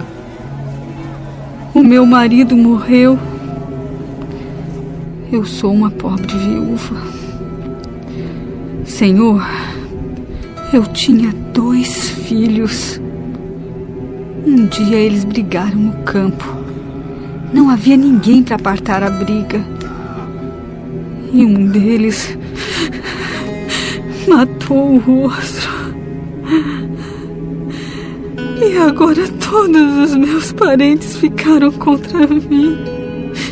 Estão exigindo que eu entregue a eles o meu filho porque querem matá-lo, pois ele matou o seu irmão. Ah, senhor, se fizerem isso, eu ficarei sem nenhum filho. Eles vão destruir a minha última esperança e vão deixar o meu marido sem nenhum filho para manter vivo o seu nome. Volte para casa, que eu cuidarei deste assunto. Senhor, eu e minha família aceitaremos a culpa por qualquer coisa que o Senhor fizer. O Senhor e a sua família ficarão inocentes.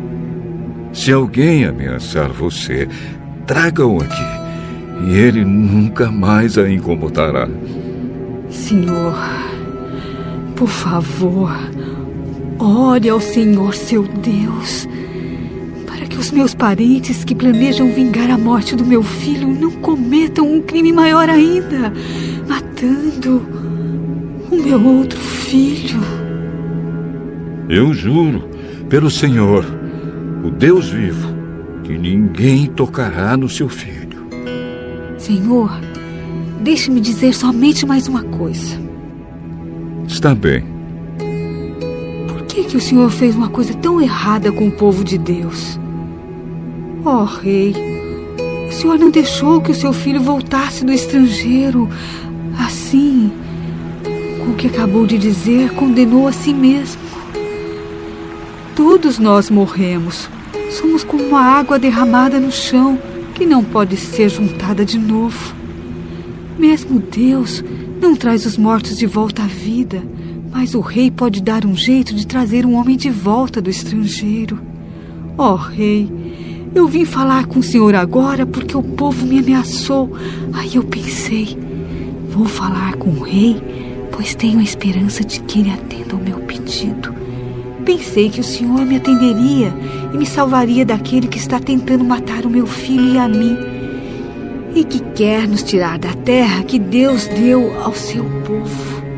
Eu, a sua criada, também pensei que a sua promessa me salvaria, pois o rei é como o anjo de Deus e sabe tudo. Que o Senhor, nosso Deus, esteja com o Senhor. Eu vou lhe fazer uma pergunta e você vai me dizer toda a verdade. Pergunte o que quiser, senhor. Foi Joabe que pôs você nisto.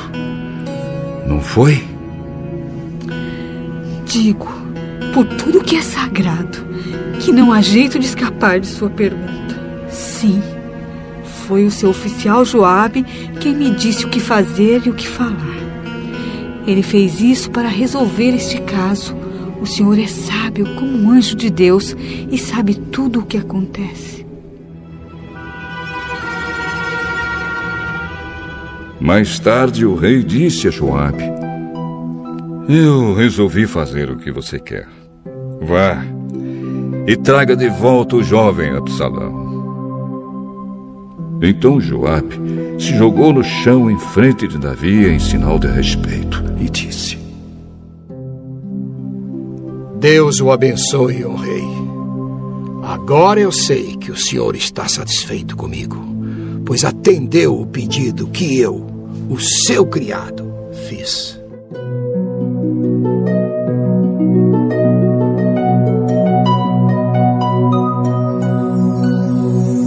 Então Joabe levantou-se, foi à cidade de Jesus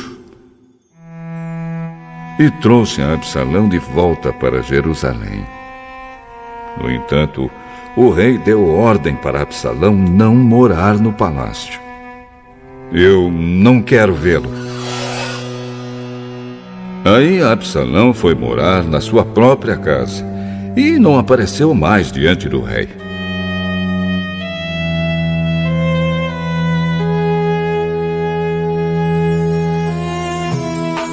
Em Israel não havia ninguém tão famoso por sua beleza como Absalão.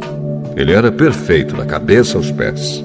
Tinha muito cabelo que ele cortava uma vez por ano, quando ficava muito comprido e pesado. A sua cabeleira pesava mais de dois quilos, de acordo com a medida real de pesos. Ele tinha três filhos e uma filha chamada Tamar, que era muito bonita.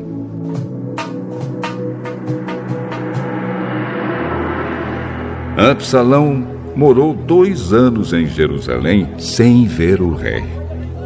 Então mandou buscar Joabe para lhe pedir que fosse falar com o rei em favor dele. Mas Joabe não quis ir. Aí ele mandou buscá-lo de novo, mas Joabe recusou novamente. Então Absalão disse aos empregados: Olhem, o campo de Joabe é pegado ao meu, e nele há uma plantação de cevada. Vão lá e ponham fogo no campo dele. Então eles foram e puseram fogo no campo de Joabe.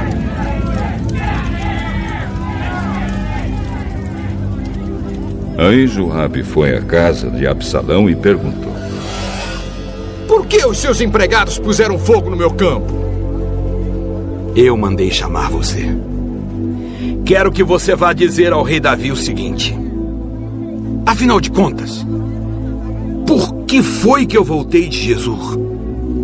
Seria melhor ter ficado lá. Eu quero falar com o rei.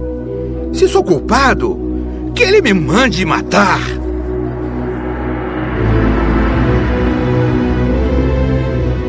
Então Joabe foi conversar com o rei.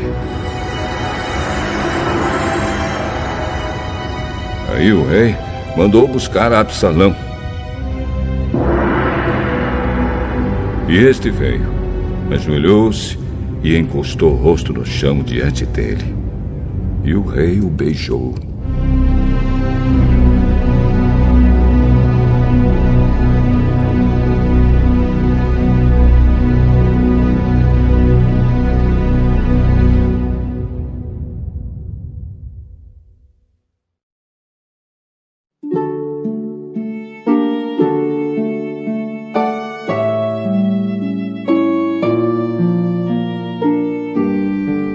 Segundo livro de Samuel, capítulo 15.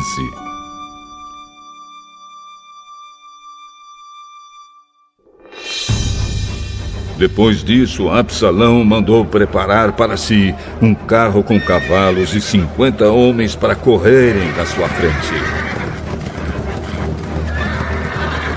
Ele se levantava cedo e ficava no portão da cidade, onde a estrada terminava. Quando uma pessoa chegava ali com algum caso para o rei Davi resolver, Absalão a chamava e perguntava de onde era. E quando a pessoa respondia: Senhor, eu sou de tal tribo de Israel, Absalão dizia: Olhe, a lei está do seu lado, mas não há um representante do rei para ouvir o seu caso. Absalão também dizia: Ah, se eu fosse o juiz aqui, então qualquer pessoa que tivesse uma questão ou um pedido poderia me procurar. E eu faria justiça.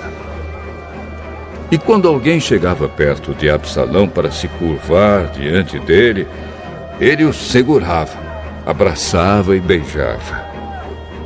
Absalão fazia isso com todos os israelitas que iam pedir ao rei Davi que fizesse justiça. E assim ele conquistava o coração do povo de Israel.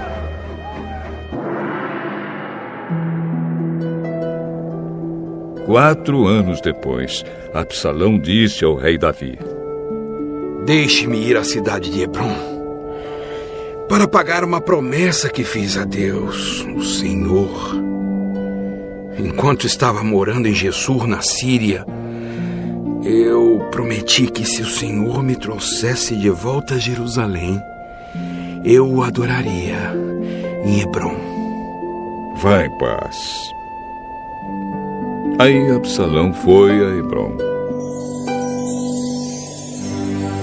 Mas enviou mensageiros a todas as tribos de Israel para dizerem o seguinte: Quando vocês ouvirem o toque de cornetas, digam: Absalão se tornou rei em Hebron.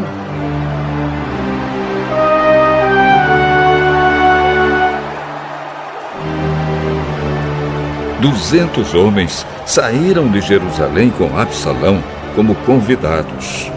Eles não sabiam nada daquele plano e foram com toda boa fé. Enquanto estava oferecendo sacrifícios, Absalão também mandou chamar Aitofel, da cidade de Gilo. Aitofel era um dos conselheiros de Davi. Assim a revolta contra o rei ficou mais forte e os seguidores de Absalão aumentaram.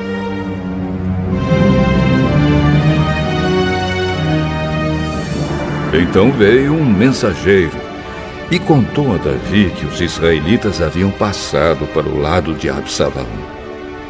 Aí Davi disse a todos os seus oficiais que estavam com ele em Jerusalém: Se queremos escapar de Absalão, temos de fugir logo.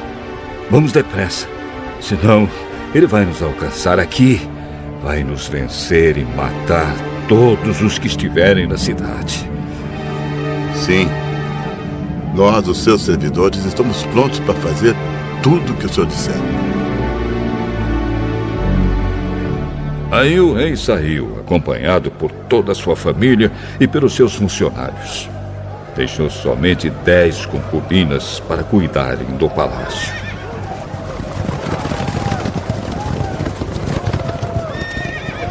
Quando o rei e todo o seu povo estavam saindo da cidade, pararam na última casa. Todos os funcionários ficaram de pé diante do rei, enquanto os queletitas e os peretitas desfilaram em frente dele. Os 600 soldados que o haviam seguido desde a cidade de Gate também passaram diante dele. Então Davi disse a Itaí, o líder deles: Por que é que você está indo com a gente? Volte e fique com o novo rei. Você é um estrangeiro, um refugiado que está longe da sua pátria. Você só viveu aqui pouco tempo. Então, por que eu faria você seguir comigo? Eu não sei para onde vou. Volte e leve os seus companheiros. E que o amor e a fidelidade do Senhor estejam com você. Ó oh, Rei, eu juro em nome do Senhor, o Deus vivo, que irei sempre com o Senhor aonde quer que for, ainda que eu morra por causa disso. Muito bem. Então passe adiante. Itaí foi em frente, com todos os seus homens e os seus dependentes. Enquanto os seguidores de Davi saíam, o povo chorava alto. O rei atravessou o riacho de Cedron e todos os seus homens também, e foram na direção do deserto. Zadok, o sacerdote, estava com eles, e também os levitas, carregando a arca sagrada da aliança. Os levitas colocaram a arca no chão até que todo o povo acabou de sair da cidade. Abiatar também estava ali. Então o rei disse a Zadok: Leve a arca da aliança de volta para a cidade. Se o Senhor está satisfeito comigo, um dia ele me deixará voltar para ver a arca e a casa onde ela fica. Mas se ele não está satisfeito, que faça comigo o que quiser. E Davi continuou a falar com Zadok. Olhe, leve seu filho Aimás e também Jonatas, filho de Abiatar, e volte em paz para a cidade. Enquanto isso, eu vou ficar esperando nos caminhos do deserto até receber notícias de vocês. Então Zadok e Abiatar levaram a arca de volta para Jerusalém e ficaram lá.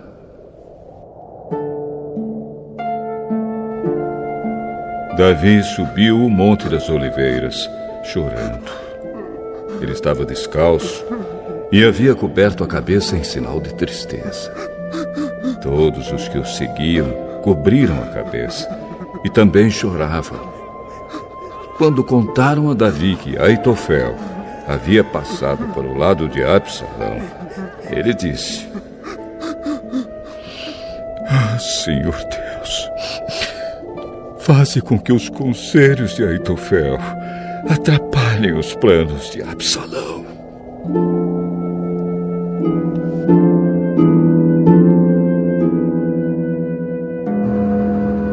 Quando Davi chegou ao alto do monte, onde havia um lugar de adoração, o seu fiel amigo Uzai, da família dos Arquitas, foi encontrar-se com ele ali. Uzai estava com as roupas rasgadas e tinha posto terra na cabeça em sinal de tristeza. Davi lhe disse: Não, não venha comigo, pois isso não me ajudará. Mas você poderá me ajudar fazendo com que os conselhos de Aitofel fiquem sem efeito. Quando voltar à cidade, diga a Absalão: Ó oh, rei, eu agora vou servir o Senhor como servia o seu pai. Os sacerdotes Zadok e Abiatar vão estar lá, e você contará a eles tudo o que ouvir no palácio do rei. Os filhos deles Aimaas e Jonatas vão estar lá também. E você poderá me mandar por eles todas as informações que conseguir. Então Uzai, o amigo de Davi, foi e chegou à cidade justamente quando Absalão estava chegando lá.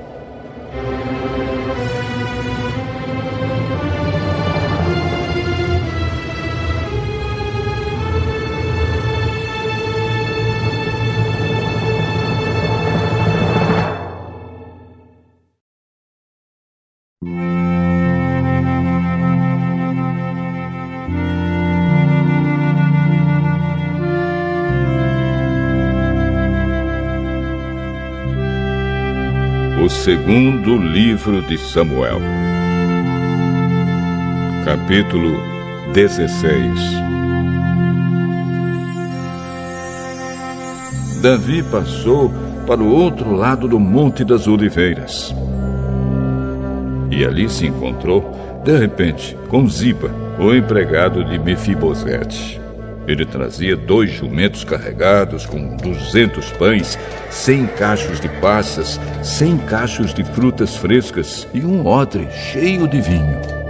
Então o rei Davi lhe perguntou: O que você vai fazer com tudo isso? Os jumentos são para a família do rei montar, o pão e as frutas para os homens comerem, e o vinho é para eles beberem quando ficarem cansados no deserto. Onde está Mefibosete, o neto do seu patrão Saul? Ele ficou em Jerusalém porque está convencido de que agora os israelitas vão devolver a ele o reino do seu avô Saul. Tudo o que era de Mefibosete é seu. Eu me curvo diante do meu rei, Senhor, e que eu sempre possa agradá-lo.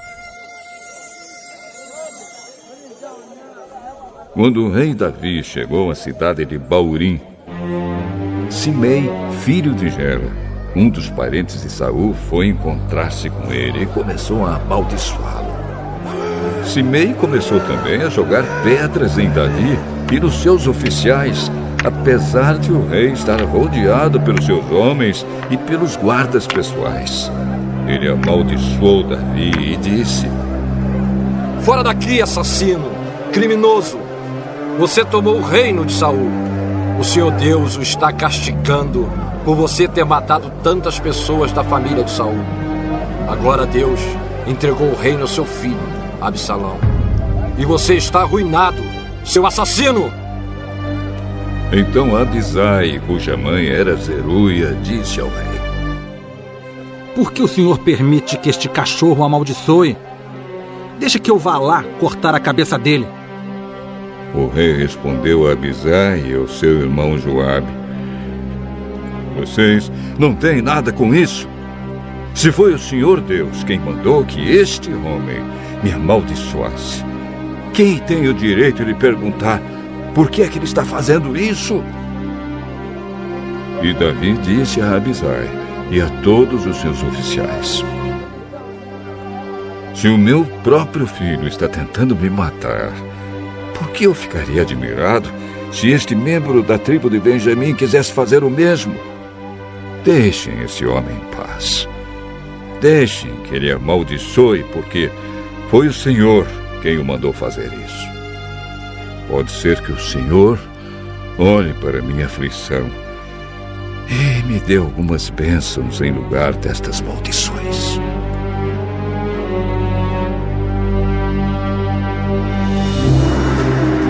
Então Davi e os seus homens continuaram o seu caminho. Simei também ia ao lado, caminhando pelo monte, amaldiçoando e jogando pedras e terra em Davi.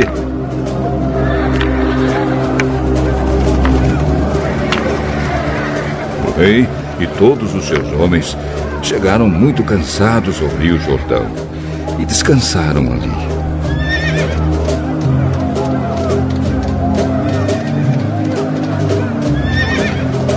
Absalão e todos os israelitas entraram em Jerusalém e Aitofel estava com eles.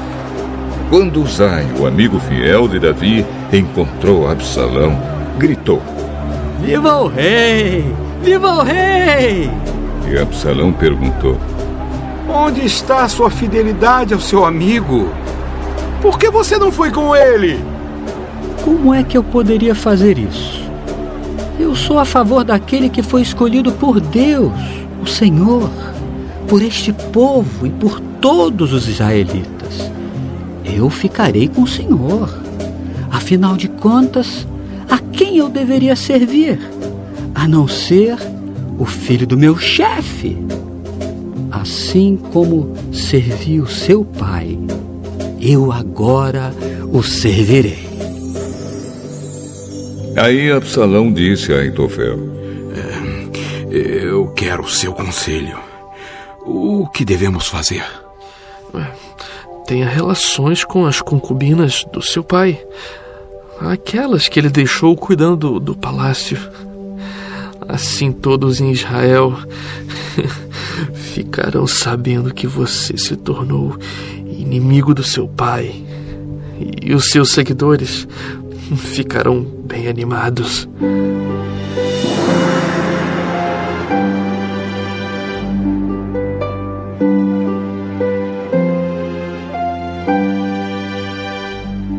Então armaram uma barraca para Absalão no terraço do palácio. E ali, na frente de todos, ele teve relações com as concubinas do seu pai. Naquela época, os conselhos que Aitofel dava eram seguidos como se fossem a própria palavra de Deus. Tanto Davi como Absalão os seguiam.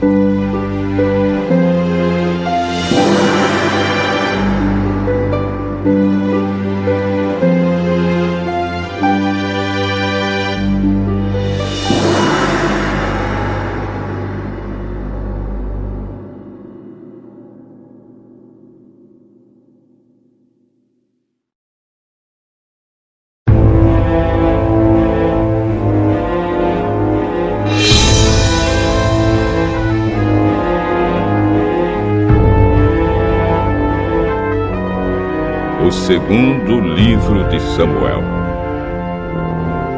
capítulo 17.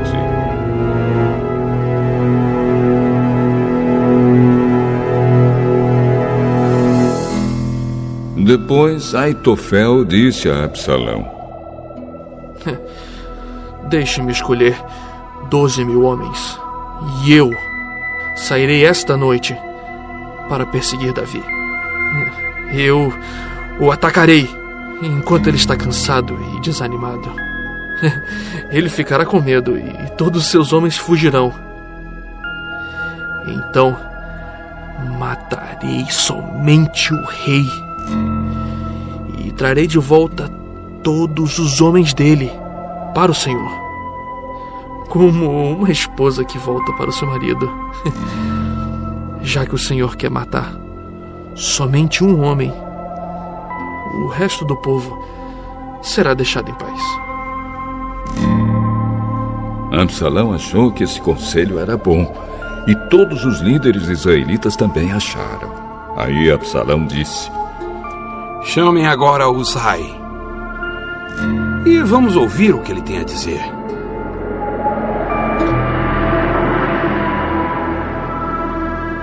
Quando Uzai chegou, Absalão disse: O conselho que Aitofel nos deu é este. Devemos segui-lo? Se não, diga você o que devemos fazer. Desta vez, o conselho de Aitofel não é bom.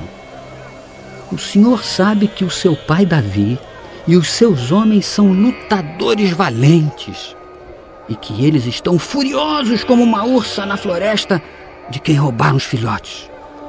O seu pai é um soldado experiente e, durante a noite, ele não fica com os seus soldados.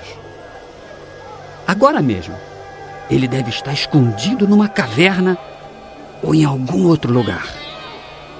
Logo que Davi atacar os seus soldados, todos os que ouvirem falar a respeito disso dirão que os soldados de Absalão foram derrotados.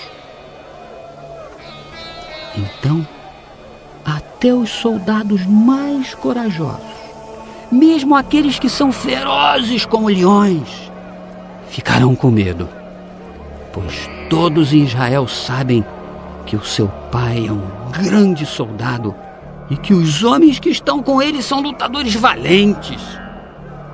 O meu conselho é que o Senhor reúna de uma ponta a outra do país todos os israelitas, tantos quantos são os grãos de areia da praia do mar, e que o Senhor mesmo os guie na batalha. Onde quer que Davi estiver, nós o encontraremos antes mesmo que ele saiba o que está acontecendo. Assim, nem ele, nem nenhum dos seus homens escaparão. Se ele fugir para dentro de alguma cidade, construída num morro, todo o nosso povo trará cordas, arrasará a cidade e não deixará nenhuma pedra lá em cima. Aí Absalão e todos os israelitas disseram: O conselho de Uzai é melhor que o de Aitofel. O Senhor Deus havia resolvido que os bons conselhos de Aitofel não seriam seguidos, para que assim o castigo do Senhor caísse sobre Absalão. Então Uzai contou aos sacerdotes Zadok e Abiatar o conselho que tinha dado a Absalão e aos líderes israelitas, e também o conselho que Aitofel tinha dado, e disse: Agora, mandem depressa uma mensagem a Davi, dizendo a ele que não passe a noite nos caminhos do deserto. Que Davi atravesse o Rio Jordão imediatamente para que ele e os seus homens não sejam todos destruídos.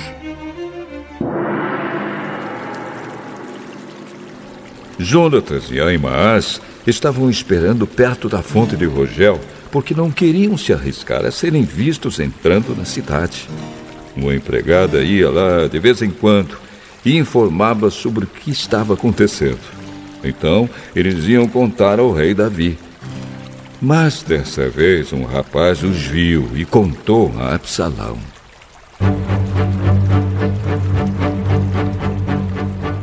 Então Jonatas e Aimaas foram depressa para a casa de um certo homem na cidade de Baurim. Havia um poço perto da casa e eles entraram nele. A esposa do homem pegou uma coberta, estendeu sobre a boca do poço e em cima dela espalhou cereais socados para que ninguém pudesse perceber nada. Os oficiais de Absalão chegaram lá e perguntaram à mulher: Onde estão Aimaas e Jonatas? Eles atravessaram o rio. Aí os homens os procuraram, mas não conseguiram achar. Então voltaram para Jerusalém.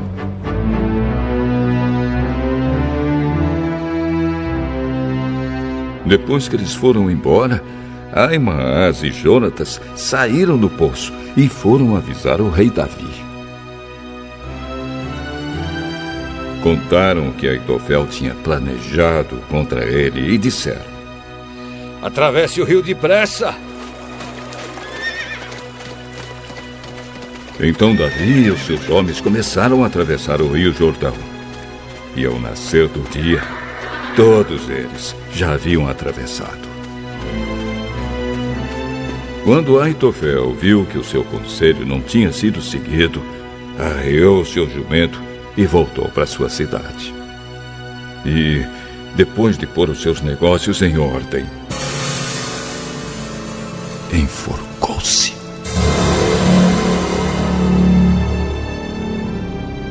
E foi enterrado na sepultura do seu pai.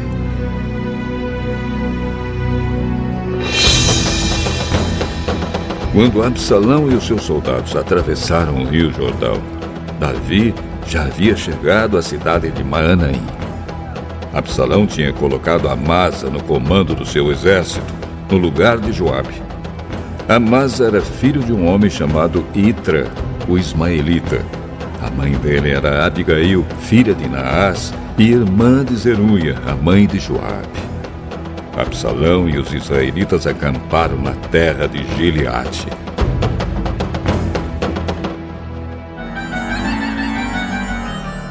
Quando Davi chegou a Maanaim, encontrou-se com Sobe, filho de Naás, da cidade de Rabá, em Amon, com Maquir, filho de Amiel, da cidade de Lodebar, e com Barzilai, que era da cidade de Rogelim, em Gileade. Eles levaram bacias, vasilhas de barro, camas e também alimentos para Davi e os seus homens.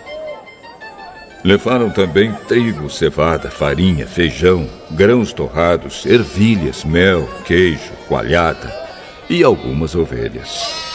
Eles sabiam que no deserto Davi e os seus homens ficariam com fome, com sede e cansados.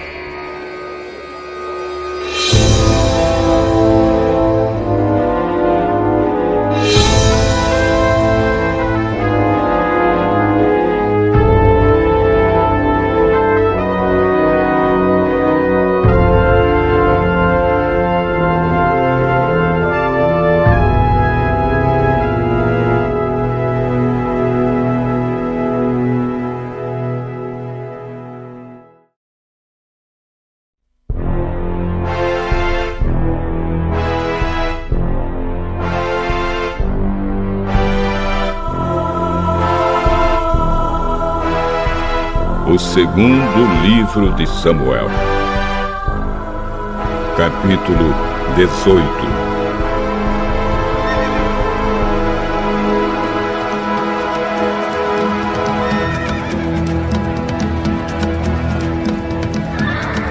O rei Davi juntou todos os seus soldados, dividiu-os em grupos de mil e em grupos de cem, e colocou oficiais para comandá-los.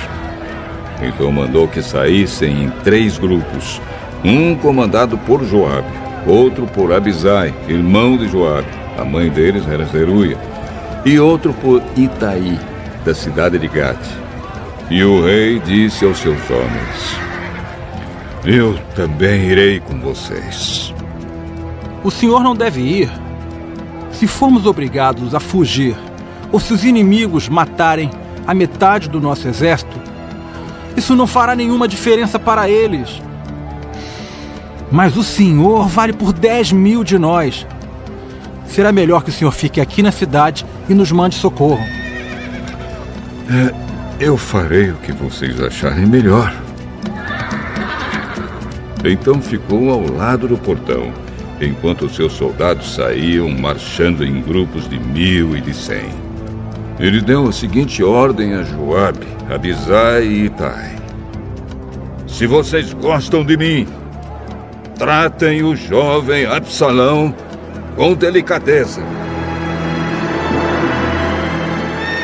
E toda a tropa ouviu Davi dar essa ordem a todos os oficiais. O exército de Davi avançou contra os israelitas no campo e lutou contra eles na floresta de Efraim.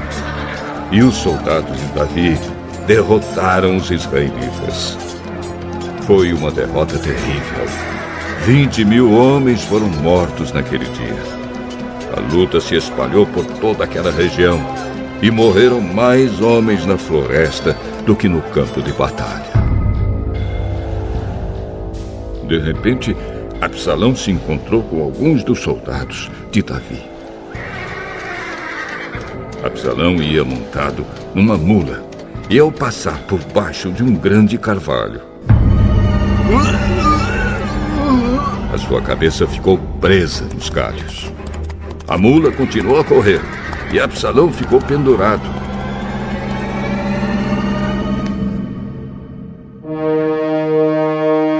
Um dos homens de Davi viu Absalão e disse a Joabe: Eu vi Absalão pendurado num carvalho.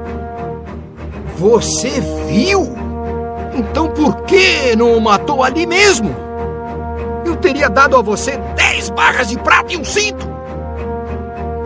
Mesmo que o senhor me desse mil barras de prata, eu não levantaria um dedo contra o filho do rei.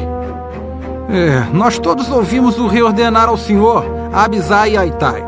Se vocês gostam de mim, tratem o jovem Absalão com delicadeza. Se eu tivesse desobedecido e matado Absalão, o rei saberia disso. Ele sabe de tudo. E o senhor não me defenderia. Ah, eu não vou perder mais tempo com você. Então Joabe pegou três lanças e as enterrou no peito de Absalão.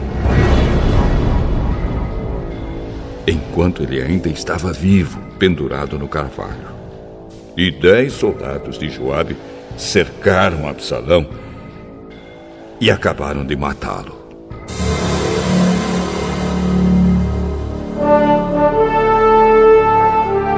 Aí Joabe tocou a corneta a fim de parar a luta. As suas tropas pararam de perseguir os israelitas e voltaram.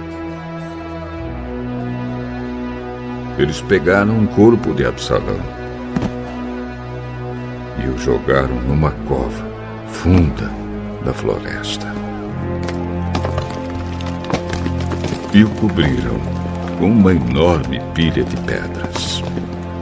Então todos os israelitas fugiram, cada um para sua casa.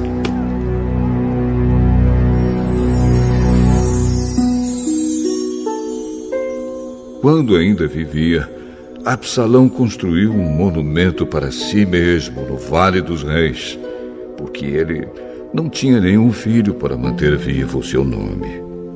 E deu o seu próprio nome ao monumento, que até hoje é conhecido como Monumento de Absalão.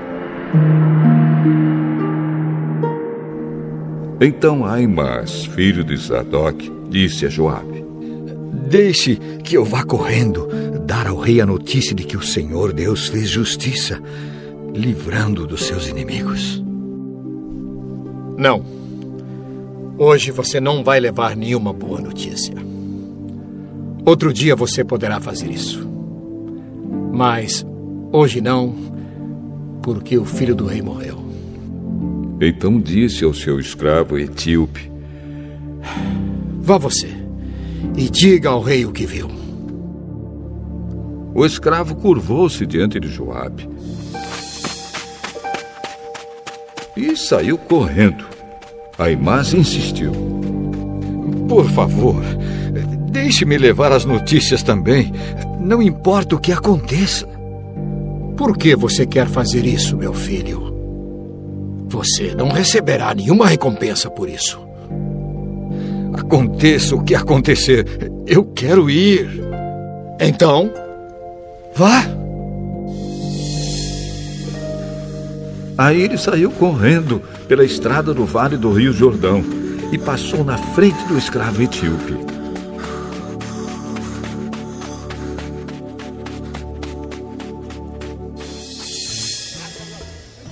Davi estava sentado entre o portão que dá para fora da cidade e o que dá para dentro.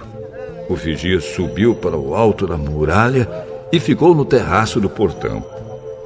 Ele olhou para fora e viu um homem correndo sozinho. Então avisou o rei, e o rei disse: Se ele está sozinho, vem trazendo boas notícias. E o corredor veio chegando. Então o vigia viu outro homem correndo sozinho e gritou para o guarda do portão: Veja, vem vindo outro homem correndo. Esse também está trazendo boas notícias. É, pelo jeito de correr, o primeiro homem deve ser Aimaas, filho de Zadok.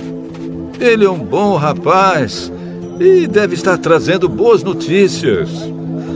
Aimaas gritou para o rei: Tudo vai bem. Então ajoelhou-se diante dele e encostou o rosto no chão, dizendo: Que o Senhor, seu Deus, seja louvado, pois lhe deu a vitória sobre aqueles que se revoltaram contra o Senhor. O jovem Absalão está bem? No momento em que o seu oficial Joabe me mandou vir, eu vi uma grande agitação. Porém, não sei dizer o que era. Fique de lado e espere. Ele ficou de lado e esperou. Então o mensageiro etíope chegou e disse ao rei: Ó oh, rei, eu tenho boas notícias para o senhor. Hoje o Senhor Deus lhe deu a vitória sobre todos os que se revoltaram contra o Senhor. E o jovem Absalão está bem? Eu gostaria que o que aconteceu com ele acontecesse com todos os inimigos do Senhor e com todos os que se revoltam contra o Senhor. Então o rei ficou profundamente triste. Subiu à sala que ficava por cima do portão e começou a chorar. Ele andava para lá e para cá e gritava: oh, Meu filho! Meu filho Absalão! Absalão, meu filho! Eu preferiria ter morrido no seu lugar, meu filho!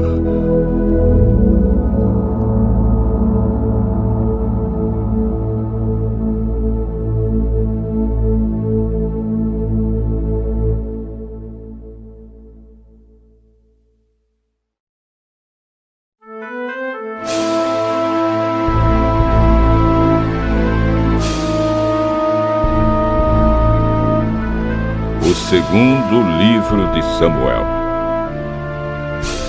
capítulo 19.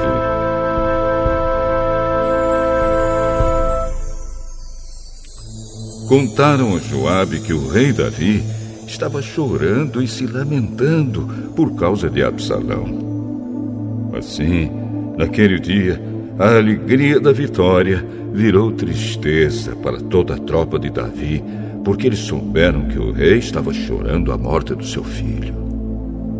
Eles voltaram e entraram na cidade em silêncio, como fazem os soldados que fogem da batalha, envergonhados. O rei havia coberto o rosto e gritava alto: Oh, meu filho! Meu filho Absalão! Absalão, meu filho! Então Joabe foi à casa do rei e lhe disse: Hoje, o Senhor humilhou os seus soldados, aqueles que salvaram a sua vida, a vida dos seus filhos e filhas, e a vida das suas esposas e concubinas.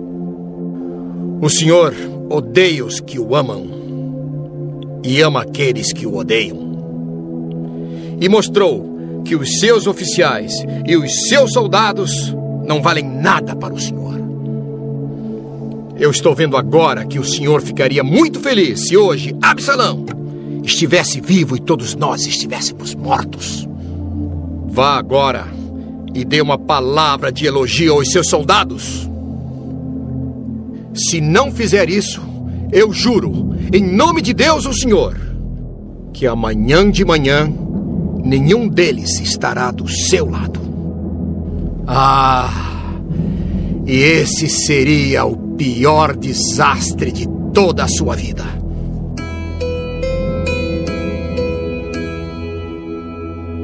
Então o rei se levantou e foi sentar-se perto do portão da cidade. Os seus soldados souberam que ele estava lá e se reuniram todos em volta dele. Enquanto isso, todos os israelitas tinham fugido, cada um para sua casa. E em todo o país eles começaram a brigar. Eles diziam: O rei Davi nos livrou dos nossos inimigos. Ele nos livrou dos filisteus. Mas agora fugiu de Absalão e saiu do país. Nós escolhemos Absalão para ser nosso rei, mas ele morreu na batalha. Então, por que não tentamos trazer o rei Davi de volta? O rei Davi soube do que os israelitas estavam dizendo. Então enviou os sacerdotes Zadok e Abiatar aos líderes de Judá para perguntarem: Por que vocês seriam os últimos a ajudar a trazer o rei de volta ao seu palácio? Vocês são meus parentes, da minha própria carne e do meu próprio sangue. Por que vocês seriam os últimos a ajudar a me trazer de volta? Davi também mandou que eles dissessem a Amasa: Você é meu parente. De agora em diante, você será o comandante do exército, em lugar de Joabe. Que Deus me mate se eu não fizer isso. Com essas palavras, o rei ganhou o coração de todos os homens de Judá. E eles mandaram lhe dizer que voltasse com todos os seus oficiais.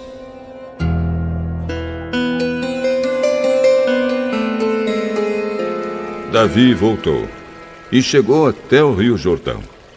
Os homens da tribo de Judá foram encontrá-lo em Gilgal para acompanhá-lo na travessia do rio. Ao mesmo tempo, Simei, o benjamita, filho de Gera, da cidade de Baurim, foi depressa ao rio Jordão para se encontrar com o rei Davi. Mil homens da tribo de Benjamim estavam com Simei. Também Ziba, que trabalhava para a família de Saul, foi ao Jordão com seus quinze filhos e vinte empregados. Eles chegaram lá antes do rei e atravessaram o Jordão para acompanhar a gente do rei na travessia do rio e fazer tudo o que o rei quisesse. Quando o rei estava se aprontando para atravessar o rio, Simei se jogou no chão, em frente dele, e disse: oh, rei, eu peço que perdoe o mal que lhe fiz. No dia em que o Senhor saiu de Jerusalém, esqueça o que eu fiz. Nunca mais pense nisso. É, eu sei que fiz uma coisa errada. E é por isso que sou a primeira pessoa das tribos do norte a vir encontrá-lo hoje. Então Abisai, cuja mãe era Zeruia, disse: Simei deveria morrer por ter amaldiçoado aquele que Deus escolheu como rei. Mas Davi disse a Abisai e ao seu irmão Joabe: Quem pediu a sua opinião? Vocês estão querendo me criar problemas. Agora eu sou o rei de Israel e nenhum israelita será morto hoje. Simei, eu juro que você não será morto. Mefibosete, o neto de Saul, também desceu para ir ao encontro do rei. Ele não havia lavado os pés, nem aparado a barba, nem lavado suas roupas desde o dia em que o rei tinha saído de Jerusalém até o dia em que voltou vitorioso. Quando Mefibosete chegou de Jerusalém para se encontrar com o rei, este lhe perguntou: Mefibosete, por que você não foi comigo? Oh, rei, o senhor sabe que sou aleijado. Eu mandei o meu escravo arriar o meu jumento para que eu pudesse montar e ir com o senhor. Mas o meu escravo me traiu. Ele lhe contou mentiras a meu respeito. Mas o Senhor é como um anjo de Deus e sabe a verdade. Portanto, faça o que achar melhor. Toda a família do meu pai merecia ser morta pelo Senhor, mas o Senhor me deu o direito de comer junto com o Senhor. Eu não tenho o direito de lhe pedir mais nenhum favor. Não diga mais nada. Eu resolvi que a propriedade de Saul será dividida entre você e Ziba. Que Ziba fique com tudo. Para mim, é suficiente que o Senhor tenha voltado em paz para casa.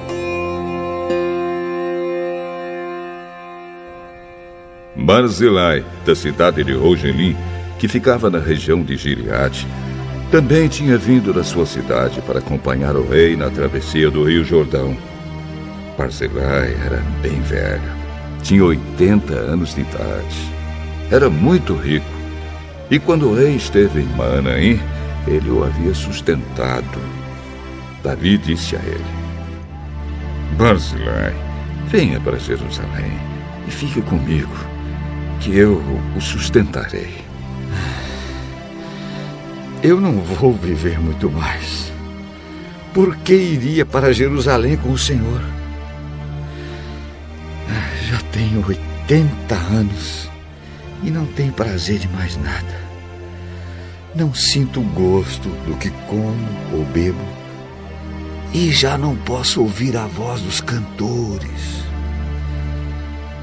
Eu seria somente um peso para o Senhor. Não mereço uma recompensa tão grande como essa. Eu irei com o Senhor só até um pouco depois do Rio Jordão. Deixe-me voltar para casa e morrer perto do túmulo dos meus pais. Mas aqui está Kimã, o meu escravo. Leve-o com o Senhor e faça por ele o que achar melhor. Eu o levarei comigo e farei por ele tudo o que você quiser. E farei por você qualquer coisa que me pedir. Então Davi e toda a sua gente atravessaram o rio Jordão. Ele beijou Barzilai. Ele deu a sua bênção. E Barzilai voltou para casa. O rei atravessou o rio, acompanhado por todos os homens de Judá e pela metade dos homens de Israel. Dali foi para Gilgal e Quimã seguiu com ele. Então todos os israelitas foram e disseram a Davi: Ó oh, rei, que é que os nossos irmãos, os homens de Judá, se acharam com o direito de trazer o senhor, a sua família e a sua gente para este lado do Rio Jordão? Os homens de Judá responderam: Nós fizemos isso porque o rei é nosso parente. Será que isso é razão para vocês ficarem zangados? Será que o rei pagou pela nossa comida ou nos deu alguma coisa? Nós temos dez vezes mais direitos sobre o rei Davi do que vocês, embora ele seja seu parente. Por que é que vocês fizeram pouco caso de nós? Afinal de contas, nós fomos os primeiros a falar de trazer o rei de volta. Mas a resposta dos homens de Judá foi ainda mais violenta do que a dos homens de Israel.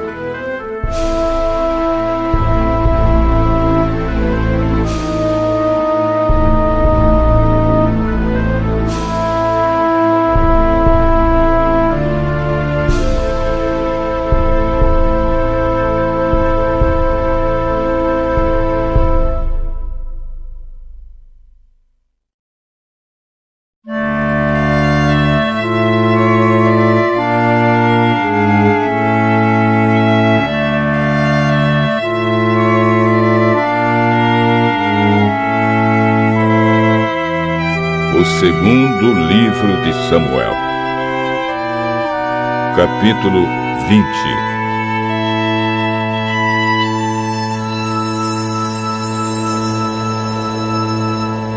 Aconteceu que estava ali um sujeito ordinário, chamado Seba, filho de Bicre, da tribo de Benjamim. Ele tocou a corneta para reunir o povo e gritou: Abaixo, Davi! Não temos nada a ver com ele. Não adianta nada segui-lo. Homens de Israel, vamos voltar para casa. Então todos os israelitas abandonaram Davi e foram com Seba. Mas os homens de Judá ficaram fiéis a Davi e o seguiram desde o rio Jordão até a cidade de Jerusalém. Davi foi para o seu palácio em Jerusalém e colocou numa casa guardada por soldados as dez concubinas que havia deixado tomando conta do palácio. Ele lhes deu tudo o que precisavam, porém não teve relações com elas. E elas foram obrigadas a ficar dentro de casa o resto da vida, vivendo como viúvas.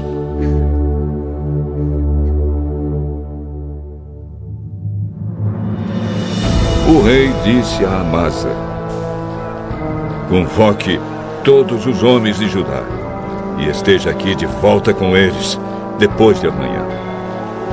Amasa saiu para convocar os homens.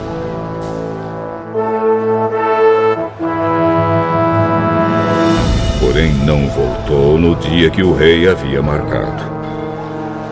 Então Davi disse a Abisai: Seba vai nos dar mais trabalho do que Absalão. Pegue os meus homens e vá atrás dele. Senão, ele poderá tomar algumas cidades cercadas de muralhas e escapar de nós. Então os homens de Joabe, os queretitas e os peretitas e os soldados mais valentes seguiram Abisai.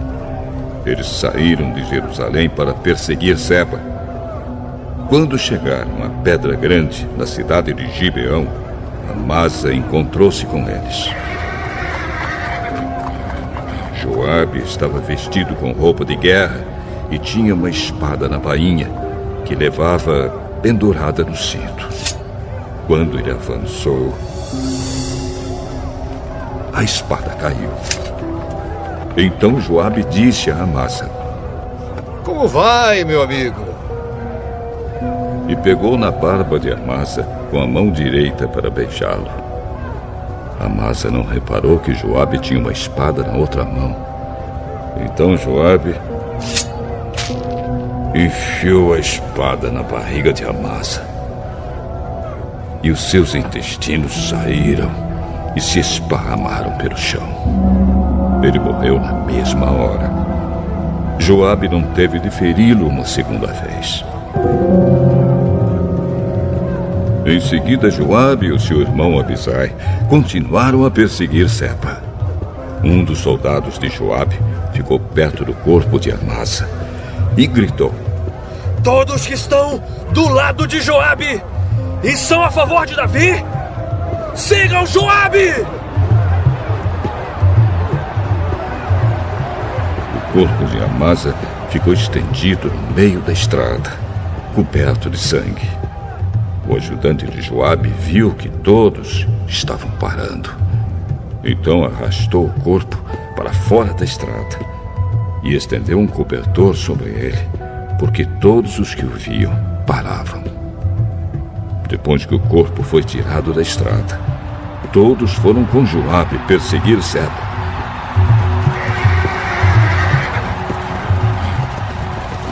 Seba atravessou as terras de todas as tribos de Israel e foi parar na cidade de Abel bet Maacá. Todas as pessoas do grupo de famílias de Bicre se reuniram e foram com ele para dentro da cidade. Os soldados de Joabe chegaram e cercaram a cidade. Eles construíram rampas de terra encostadas nas muralhas e também começaram a cavar debaixo da muralha para fazê-la cair. Havia na cidade uma mulher muito esperta. Ela gritou do muro: Escutem! Escutem! Digam a Joabe para vir aqui, que eu quero falar com ele. Joabe foi e ela perguntou: Você é Joabe? Sim, sou. Escute, senhor. Estou escutando.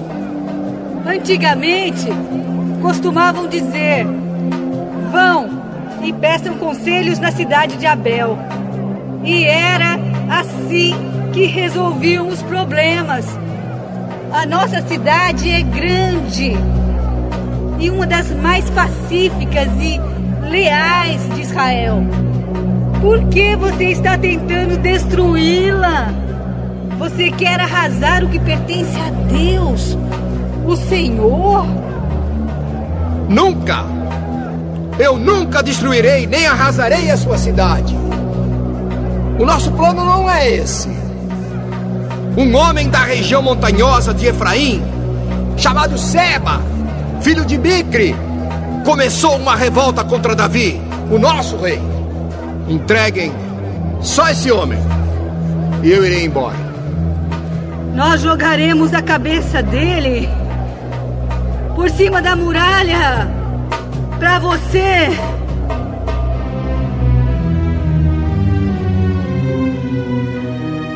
E ela foi dar o seu conselho ao povo da cidade.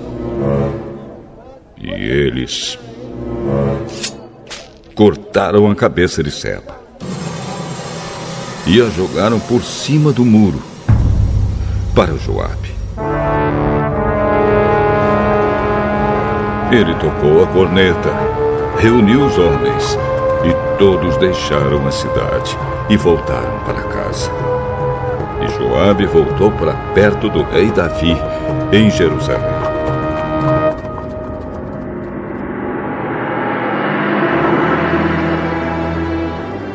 Joabe era o comandante do exército de Israel. Benaías, filho de Joiada, era o chefe dos queretitas e dos peretitas. Adonirão era responsável pelos homens condenados a trabalhos forçados.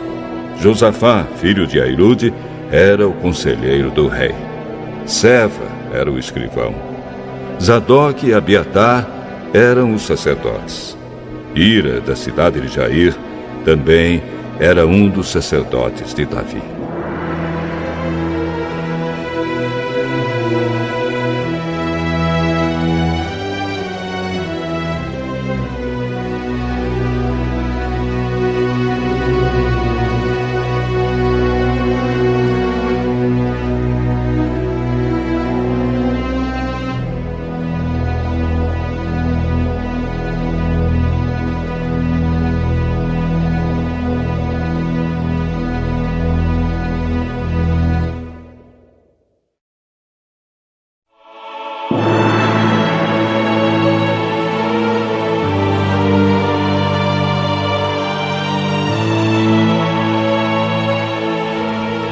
Segundo livro de Samuel, capítulo 21.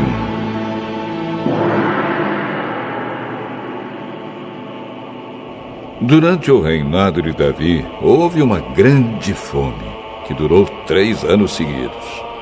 Por isso, Davi consultou a Deus, o Senhor, e ele respondeu: Saul a sua família são culpados de assassinato. Ele matou o povo de Gibeão.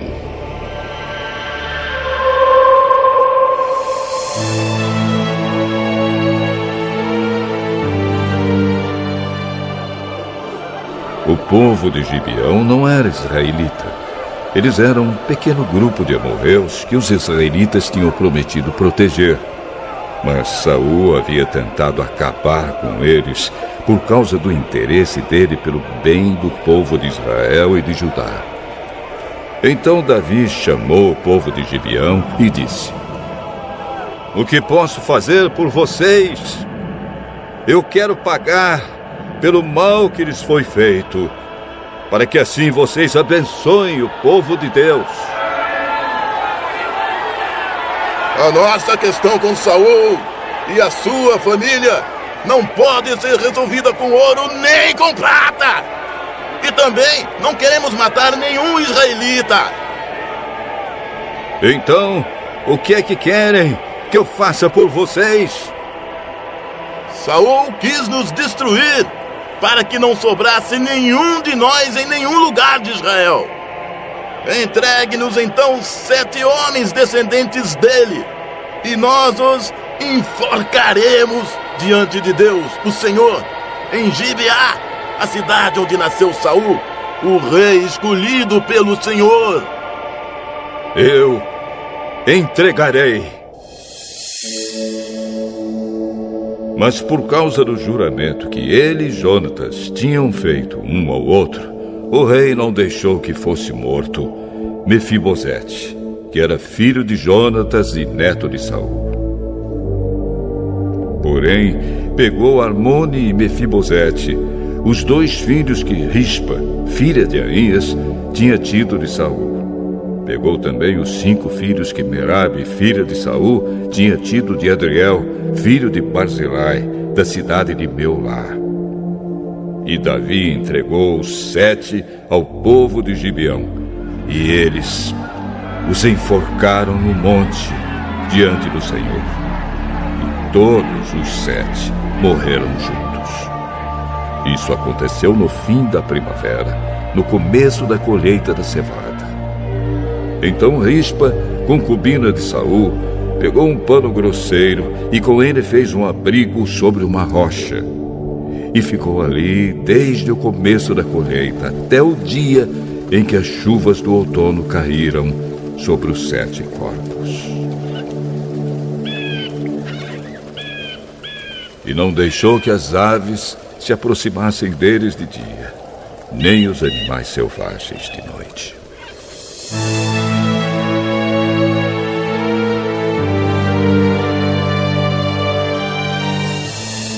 Quando soube o que Rispa tinha feito, Davi foi e tomou dos moradores de Jabes de Gileade os ossos de Saul e do seu filho Jonatas. Os moradores de Jabes haviam retirado os corpos da praça de Betsã, onde os filisteus os tinham pendurado no dia em que mataram Saul no monte Gilboa. Davi então colocou os ossos de Saul e de Jonatas junto com os ossos dos sete homens que haviam sido enforcados.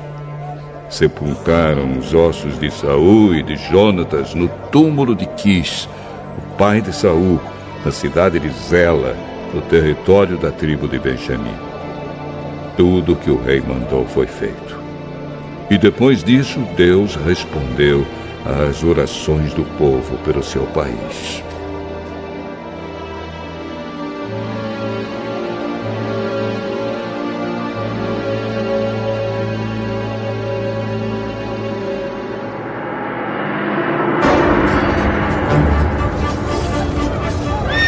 Houve outra guerra entre os filisteus e Israel.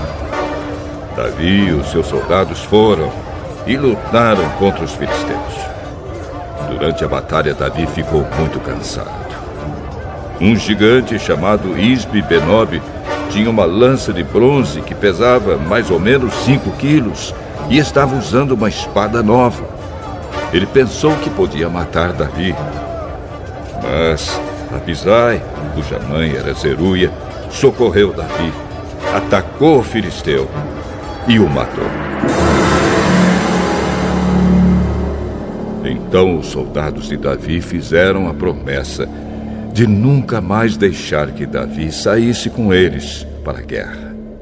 Eles disseram: O Senhor é a esperança de Israel e nós não queremos perdê-lo.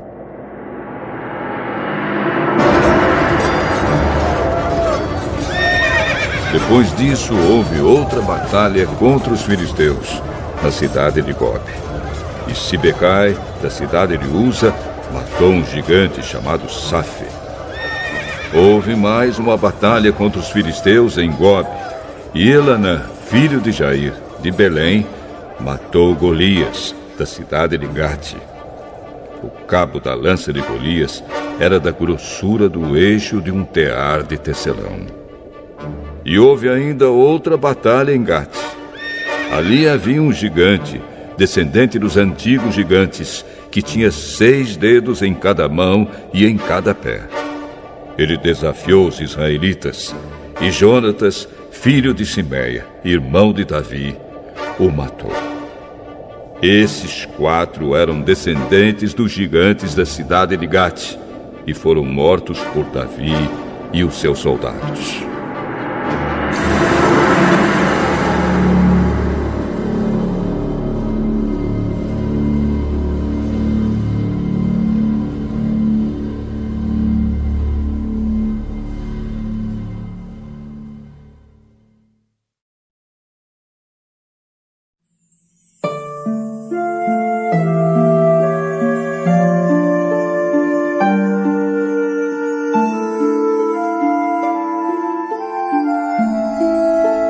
Segundo livro de Samuel, capítulo 22.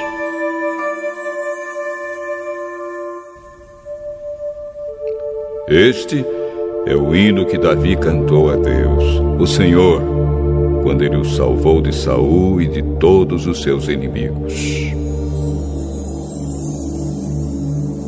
O Senhor é a minha rocha a minha fortaleza e o meu libertador. O meu Deus é uma rocha em que me escondo. Ele me protege como um escudo. Ele é o meu abrigo e com ele estou seguro. Deus é o meu salvador. Ele me protege e me livra da violência. Eu clamo ao Senhor pedindo ajuda e Ele me salva dos meus inimigos. Louvem o Senhor. Estive cercado de perigos de morte e ondas da destruição rolaram sobre mim. A morte me amarrou com as suas cordas e a sepultura preparou a sua armadilha para me pegar. No meu desespero, eu clamei ao Senhor. Eu pedi que Ele me ajudasse. No seu templo, Ele ouviu a minha voz. Ele escutou o meu grito de socorro. Então a terra tremeu e se abalou, e as bases dos montes balançaram e tremeram, porque Deus estava irado. Do seu nariz saiu fumaça, e da sua boca saíram brasas e fogo devorador. Ele abriu o céu e desceu como uma nuvem escura debaixo dos pés. Voou nas costas de um querubim e viajou rápido nas asas do vento. Ele se cobriu de escuridão. Nuvens grossas, cheias de água, estavam ao seu redor. Com o relâmpago, brasas se acenderam diante dele. Então o Senhor trovejou do céu, e o Altíssimo fez ouvir a sua voz. Ele atirou as suas flechas e espalhou seus inimigos, e com o clarão dos seus relâmpagos ele os fez fugir. Quando o Senhor repreendeu seus inimigos e, furioso, trovejou contra eles, o fundo do mar apareceu e os alicerces da terra ficaram descobertos. Lá do alto, o Senhor me estendeu a mão e me segurou. Ele me tirou do mar profundo. O Senhor me livrou dos meus poderosos inimigos, daqueles que me odiavam, e todos eles eram fortes demais para mim. Quando eu estava em dificuldade, eles me atacaram. Porém, o Senhor Deus me protegeu, me livrou do perigo e me salvou porque me ama. O Senhor me recompensa porque sou honesto. Ele me abençoa porque sou inocente.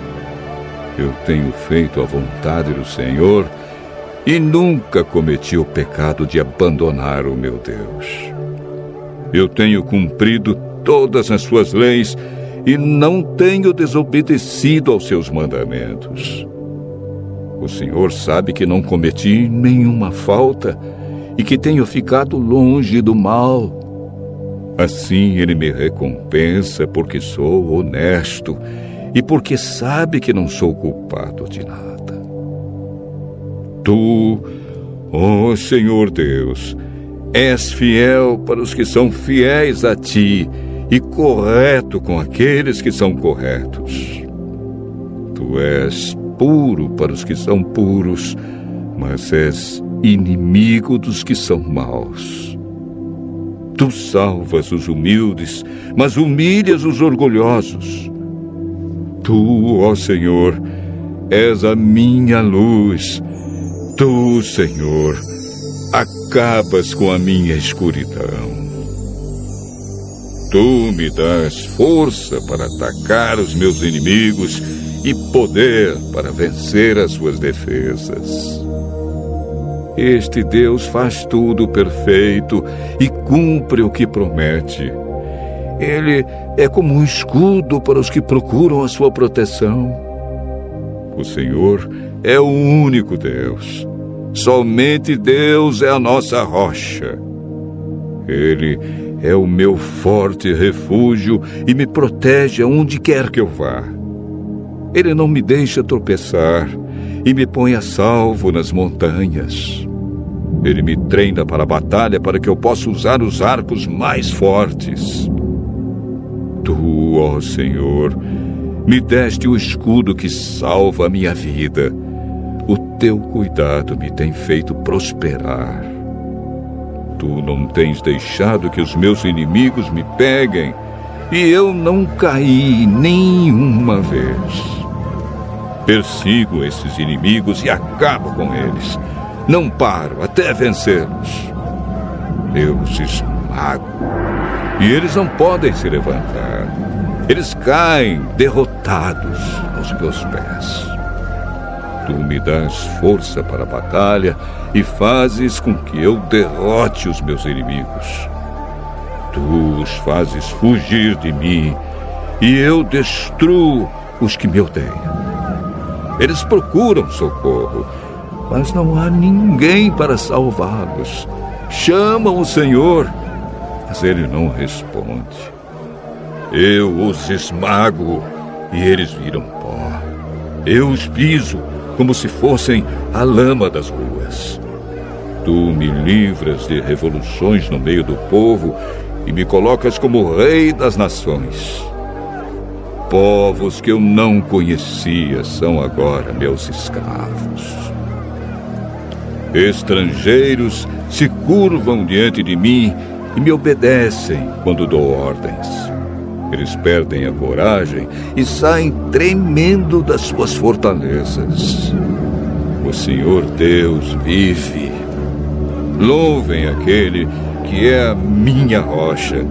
Anunciem a grandeza do poderoso Deus que salva a minha vida.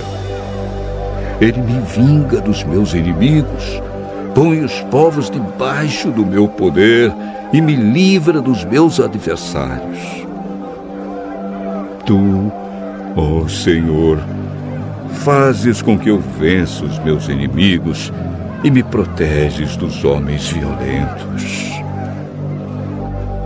Por isso eu te louvo entre pagãos. A ti eu canto hinos de louvor.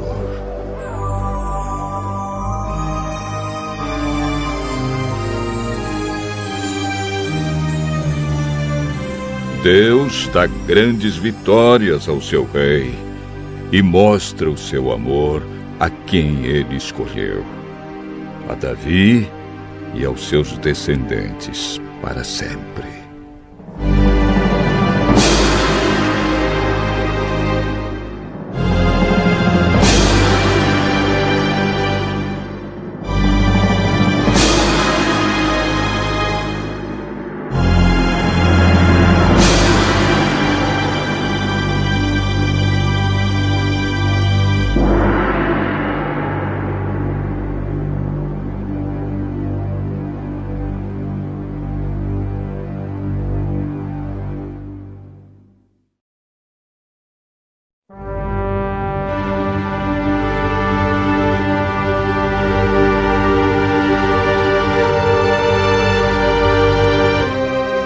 Segundo livro de Samuel, capítulo 23. São estas as últimas palavras de Davi, filho de Jessé. Davi foi o homem que Deus tornou importante, que o Deus de Jacó escolheu para ser rei e que compôs as belas canções de Israel. Davi disse: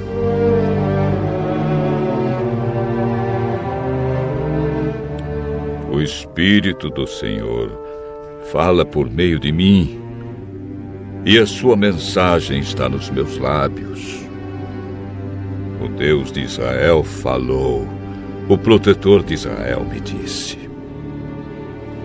O rei que governa com justiça, que governa respeitando a vontade de Deus, é como o nascer do sol numa madrugada sem nuvens como o sol que faz a grama brilhar depois da chuva. É assim que Deus abençoará os meus descendentes, pois Ele fez uma aliança eterna comigo, uma aliança bem certa e segura. Isso é tudo o que quero. Será essa a minha vitória.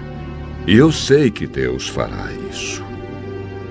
Mas os pagãos são como os espinhos jogados fora. Ninguém se atreve a pegá-los com as mãos. Para isso é preciso uma ferramenta de ferro ou de madeira. Eles serão totalmente queimados no fogo.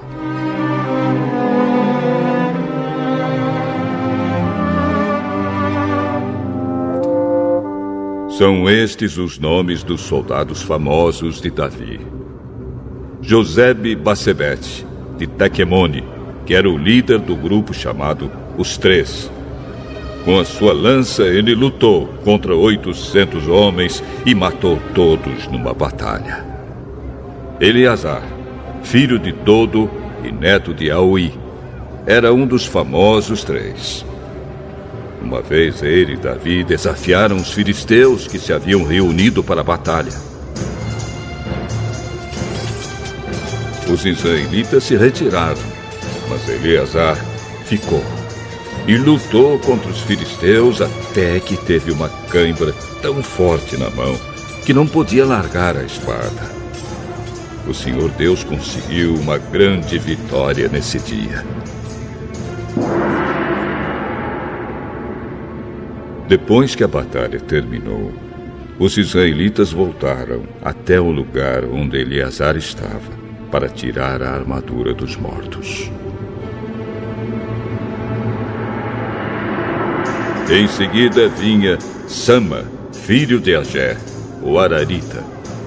Os filisteus se juntaram em Lei, onde havia uma plantação de ervilhas. Os israelitas fugiram dos filisteus. Porém, Sama ficou na plantação, defendeu-a e matou os filisteus. Nesse dia, o Senhor conseguiu uma grande vitória.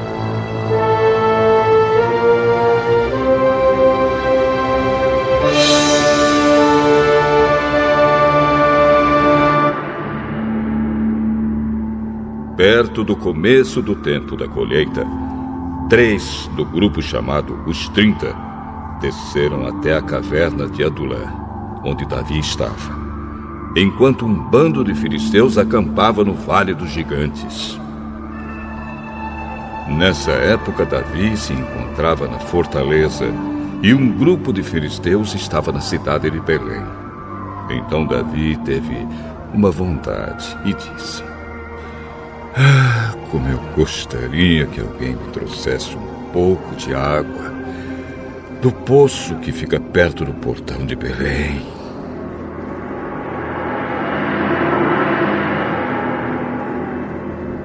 Aí os três soldados famosos passaram pelo acampamento dos filisteus, tiraram água do poço e levaram para Davi. Mas ele não bebeu daquela água. Em vez disso, a derramou como uma oferta a Deus, o Senhor. E disse: Oh Senhor Deus, eu nunca poderia beber desta água. Isso seria o mesmo que beber o sangue destes homens que arriscaram a sua vida para trazê-la. E assim, ele não tomou daquela água. Foram essas as coisas que os famosos três fizeram.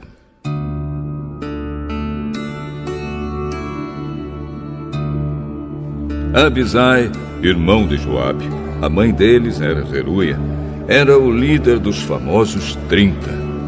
Com a sua lança, ele lutou contra trezentos homens e os matou ficando famoso entre os 30.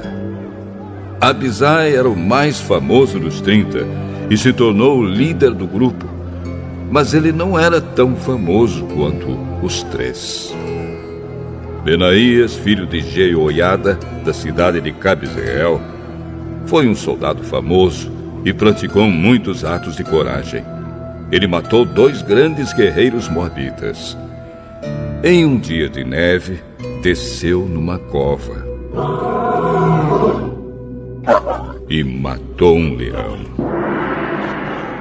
Ele matou também um egípcio, um homem enorme que estava armado com uma lança. Benaías atacou o egípcio com o seu bastão, arrancou a lança da mão dele e o matou com ela.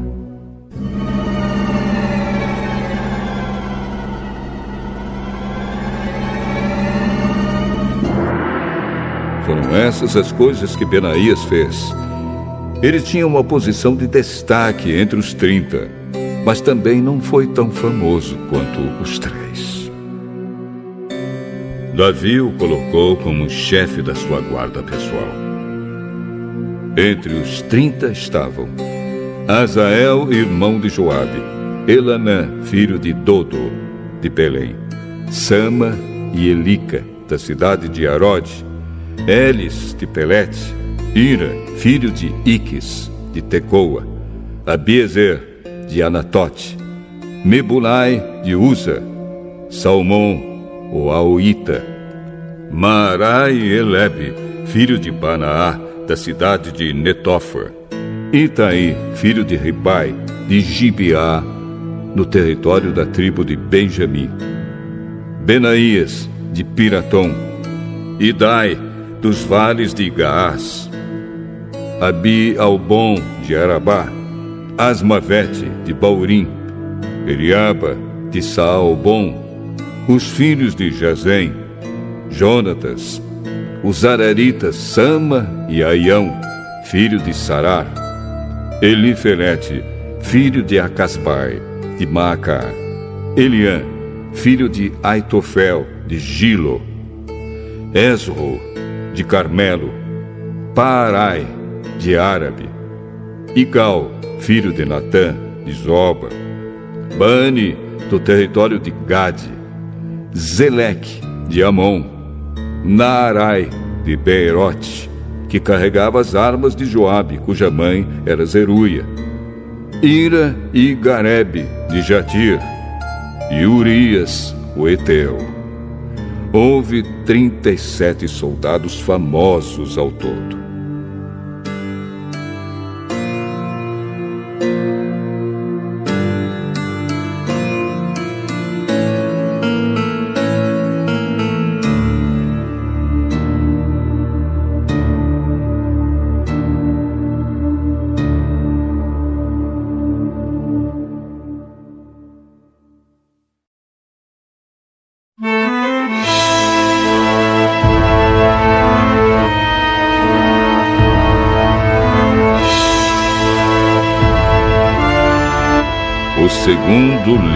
De Samuel, capítulo 24.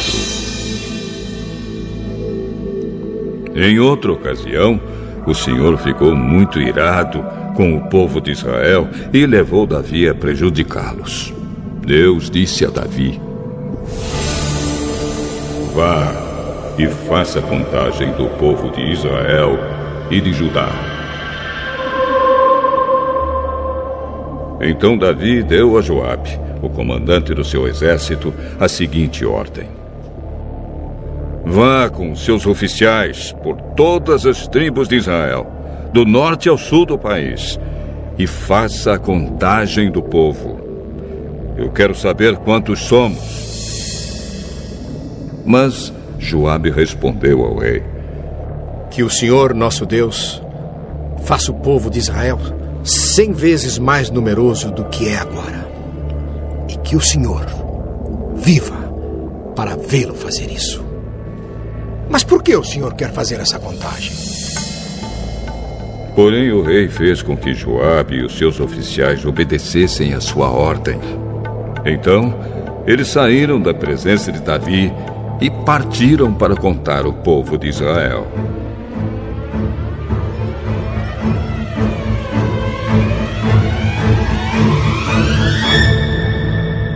Atravessaram o rio Jordão e acamparam ao sul de Aroer, a cidade do vale, no território de Gade. Dali foram para o norte até a cidade de Jazer, continuaram até Gileade e chegaram até Cádiz, terra dos heteus. Então foram a Dan e de Dan viraram ao oeste para Sidom.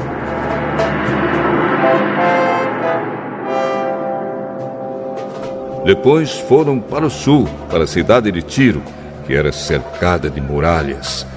E dali foram a todas as cidades dos heveus e dos cananeus, e finalmente até Berseba, na parte sul de Judá.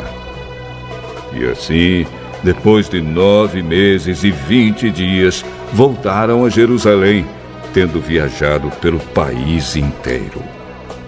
E eles informaram ao rei que o total de homens capazes para o serviço militar era o seguinte: 800 mil em Israel e 500 mil em Judá. Mas depois que Davi fez a contagem, a sua consciência começou a doer. E ele disse: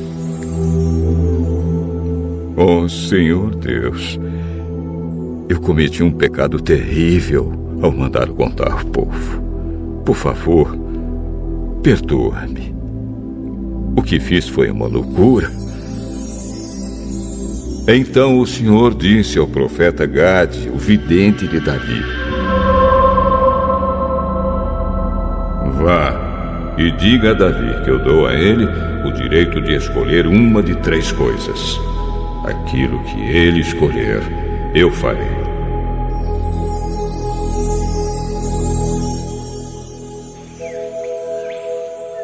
Na manhã seguinte, depois que Davi já se havia levantado, Gade foi falar com ele. Contou o que Deus tinha dito e perguntou: O que o Senhor prefere? Três anos de fome na sua terra? Três meses fugindo dos seus inimigos? ou três dias de peste na sua terra. Resolva agora e me diga que resposta devo dar a Deus. Ai, estou desesperado. Porém, não quero ser castigado por homens. Que seja o Senhor Deus quem nos castigue, pois Ele tem pena de nós. Então o Senhor mandou que uma peste caísse sobre o povo de Israel, desde a manhã até a hora em que ele havia marcado. Do norte ao sul do país morreram 70 mil israelitas. Quando o anjo do Senhor já ia destruir Jerusalém, o Senhor resolveu não castigar mais o povo e disse ao anjo que estava matando: Pare, já chega. O anjo do Senhor estava perto do terreiro de malhar cereais que pertencia a Araúna, o Jebuseu. Davi viu o anjo que estava matando o povo e disse a Deus, o Senhor: ah, Sou eu, sou culpado. Fui eu que errei.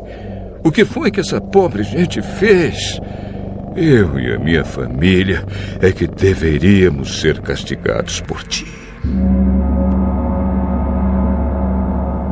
Naquele mesmo dia, Gade foi e disse a Davi: Suba até o terreiro de malhar cereais, que pertence a Araúna, e construa lá um altar para Deus.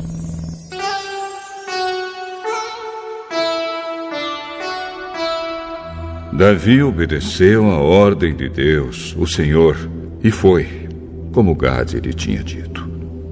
Araúna olhou para baixo e viu que o rei e os seus oficiais vinham falar com ele. Então se ajoelhou e encostou o rosto no chão, em frente de Davi, e perguntou: Senhor, por que veio aqui? Eu vim para comprar este terreiro e construir nele um altar para Deus, o Senhor, a fim de que a peste acabe. Senhor, pegue tudo o que quiser e ofereça a Deus. Aqui estão os bois para serem queimados como oferta no altar, e aqui as cangas deles, e também as tábuas de debulhar cereais para serem usadas como lenha. Araúna deu tudo isso ao rei e disse: Que o Senhor seu Deus aceite a sua oferta. Obrigado.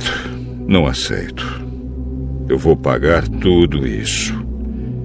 Eu não vou oferecer ao Senhor, meu Deus, sacrifícios que não me custaram nada. Então Davi comprou o terreiro de malhar cereais e os bois por 50 barras de prata.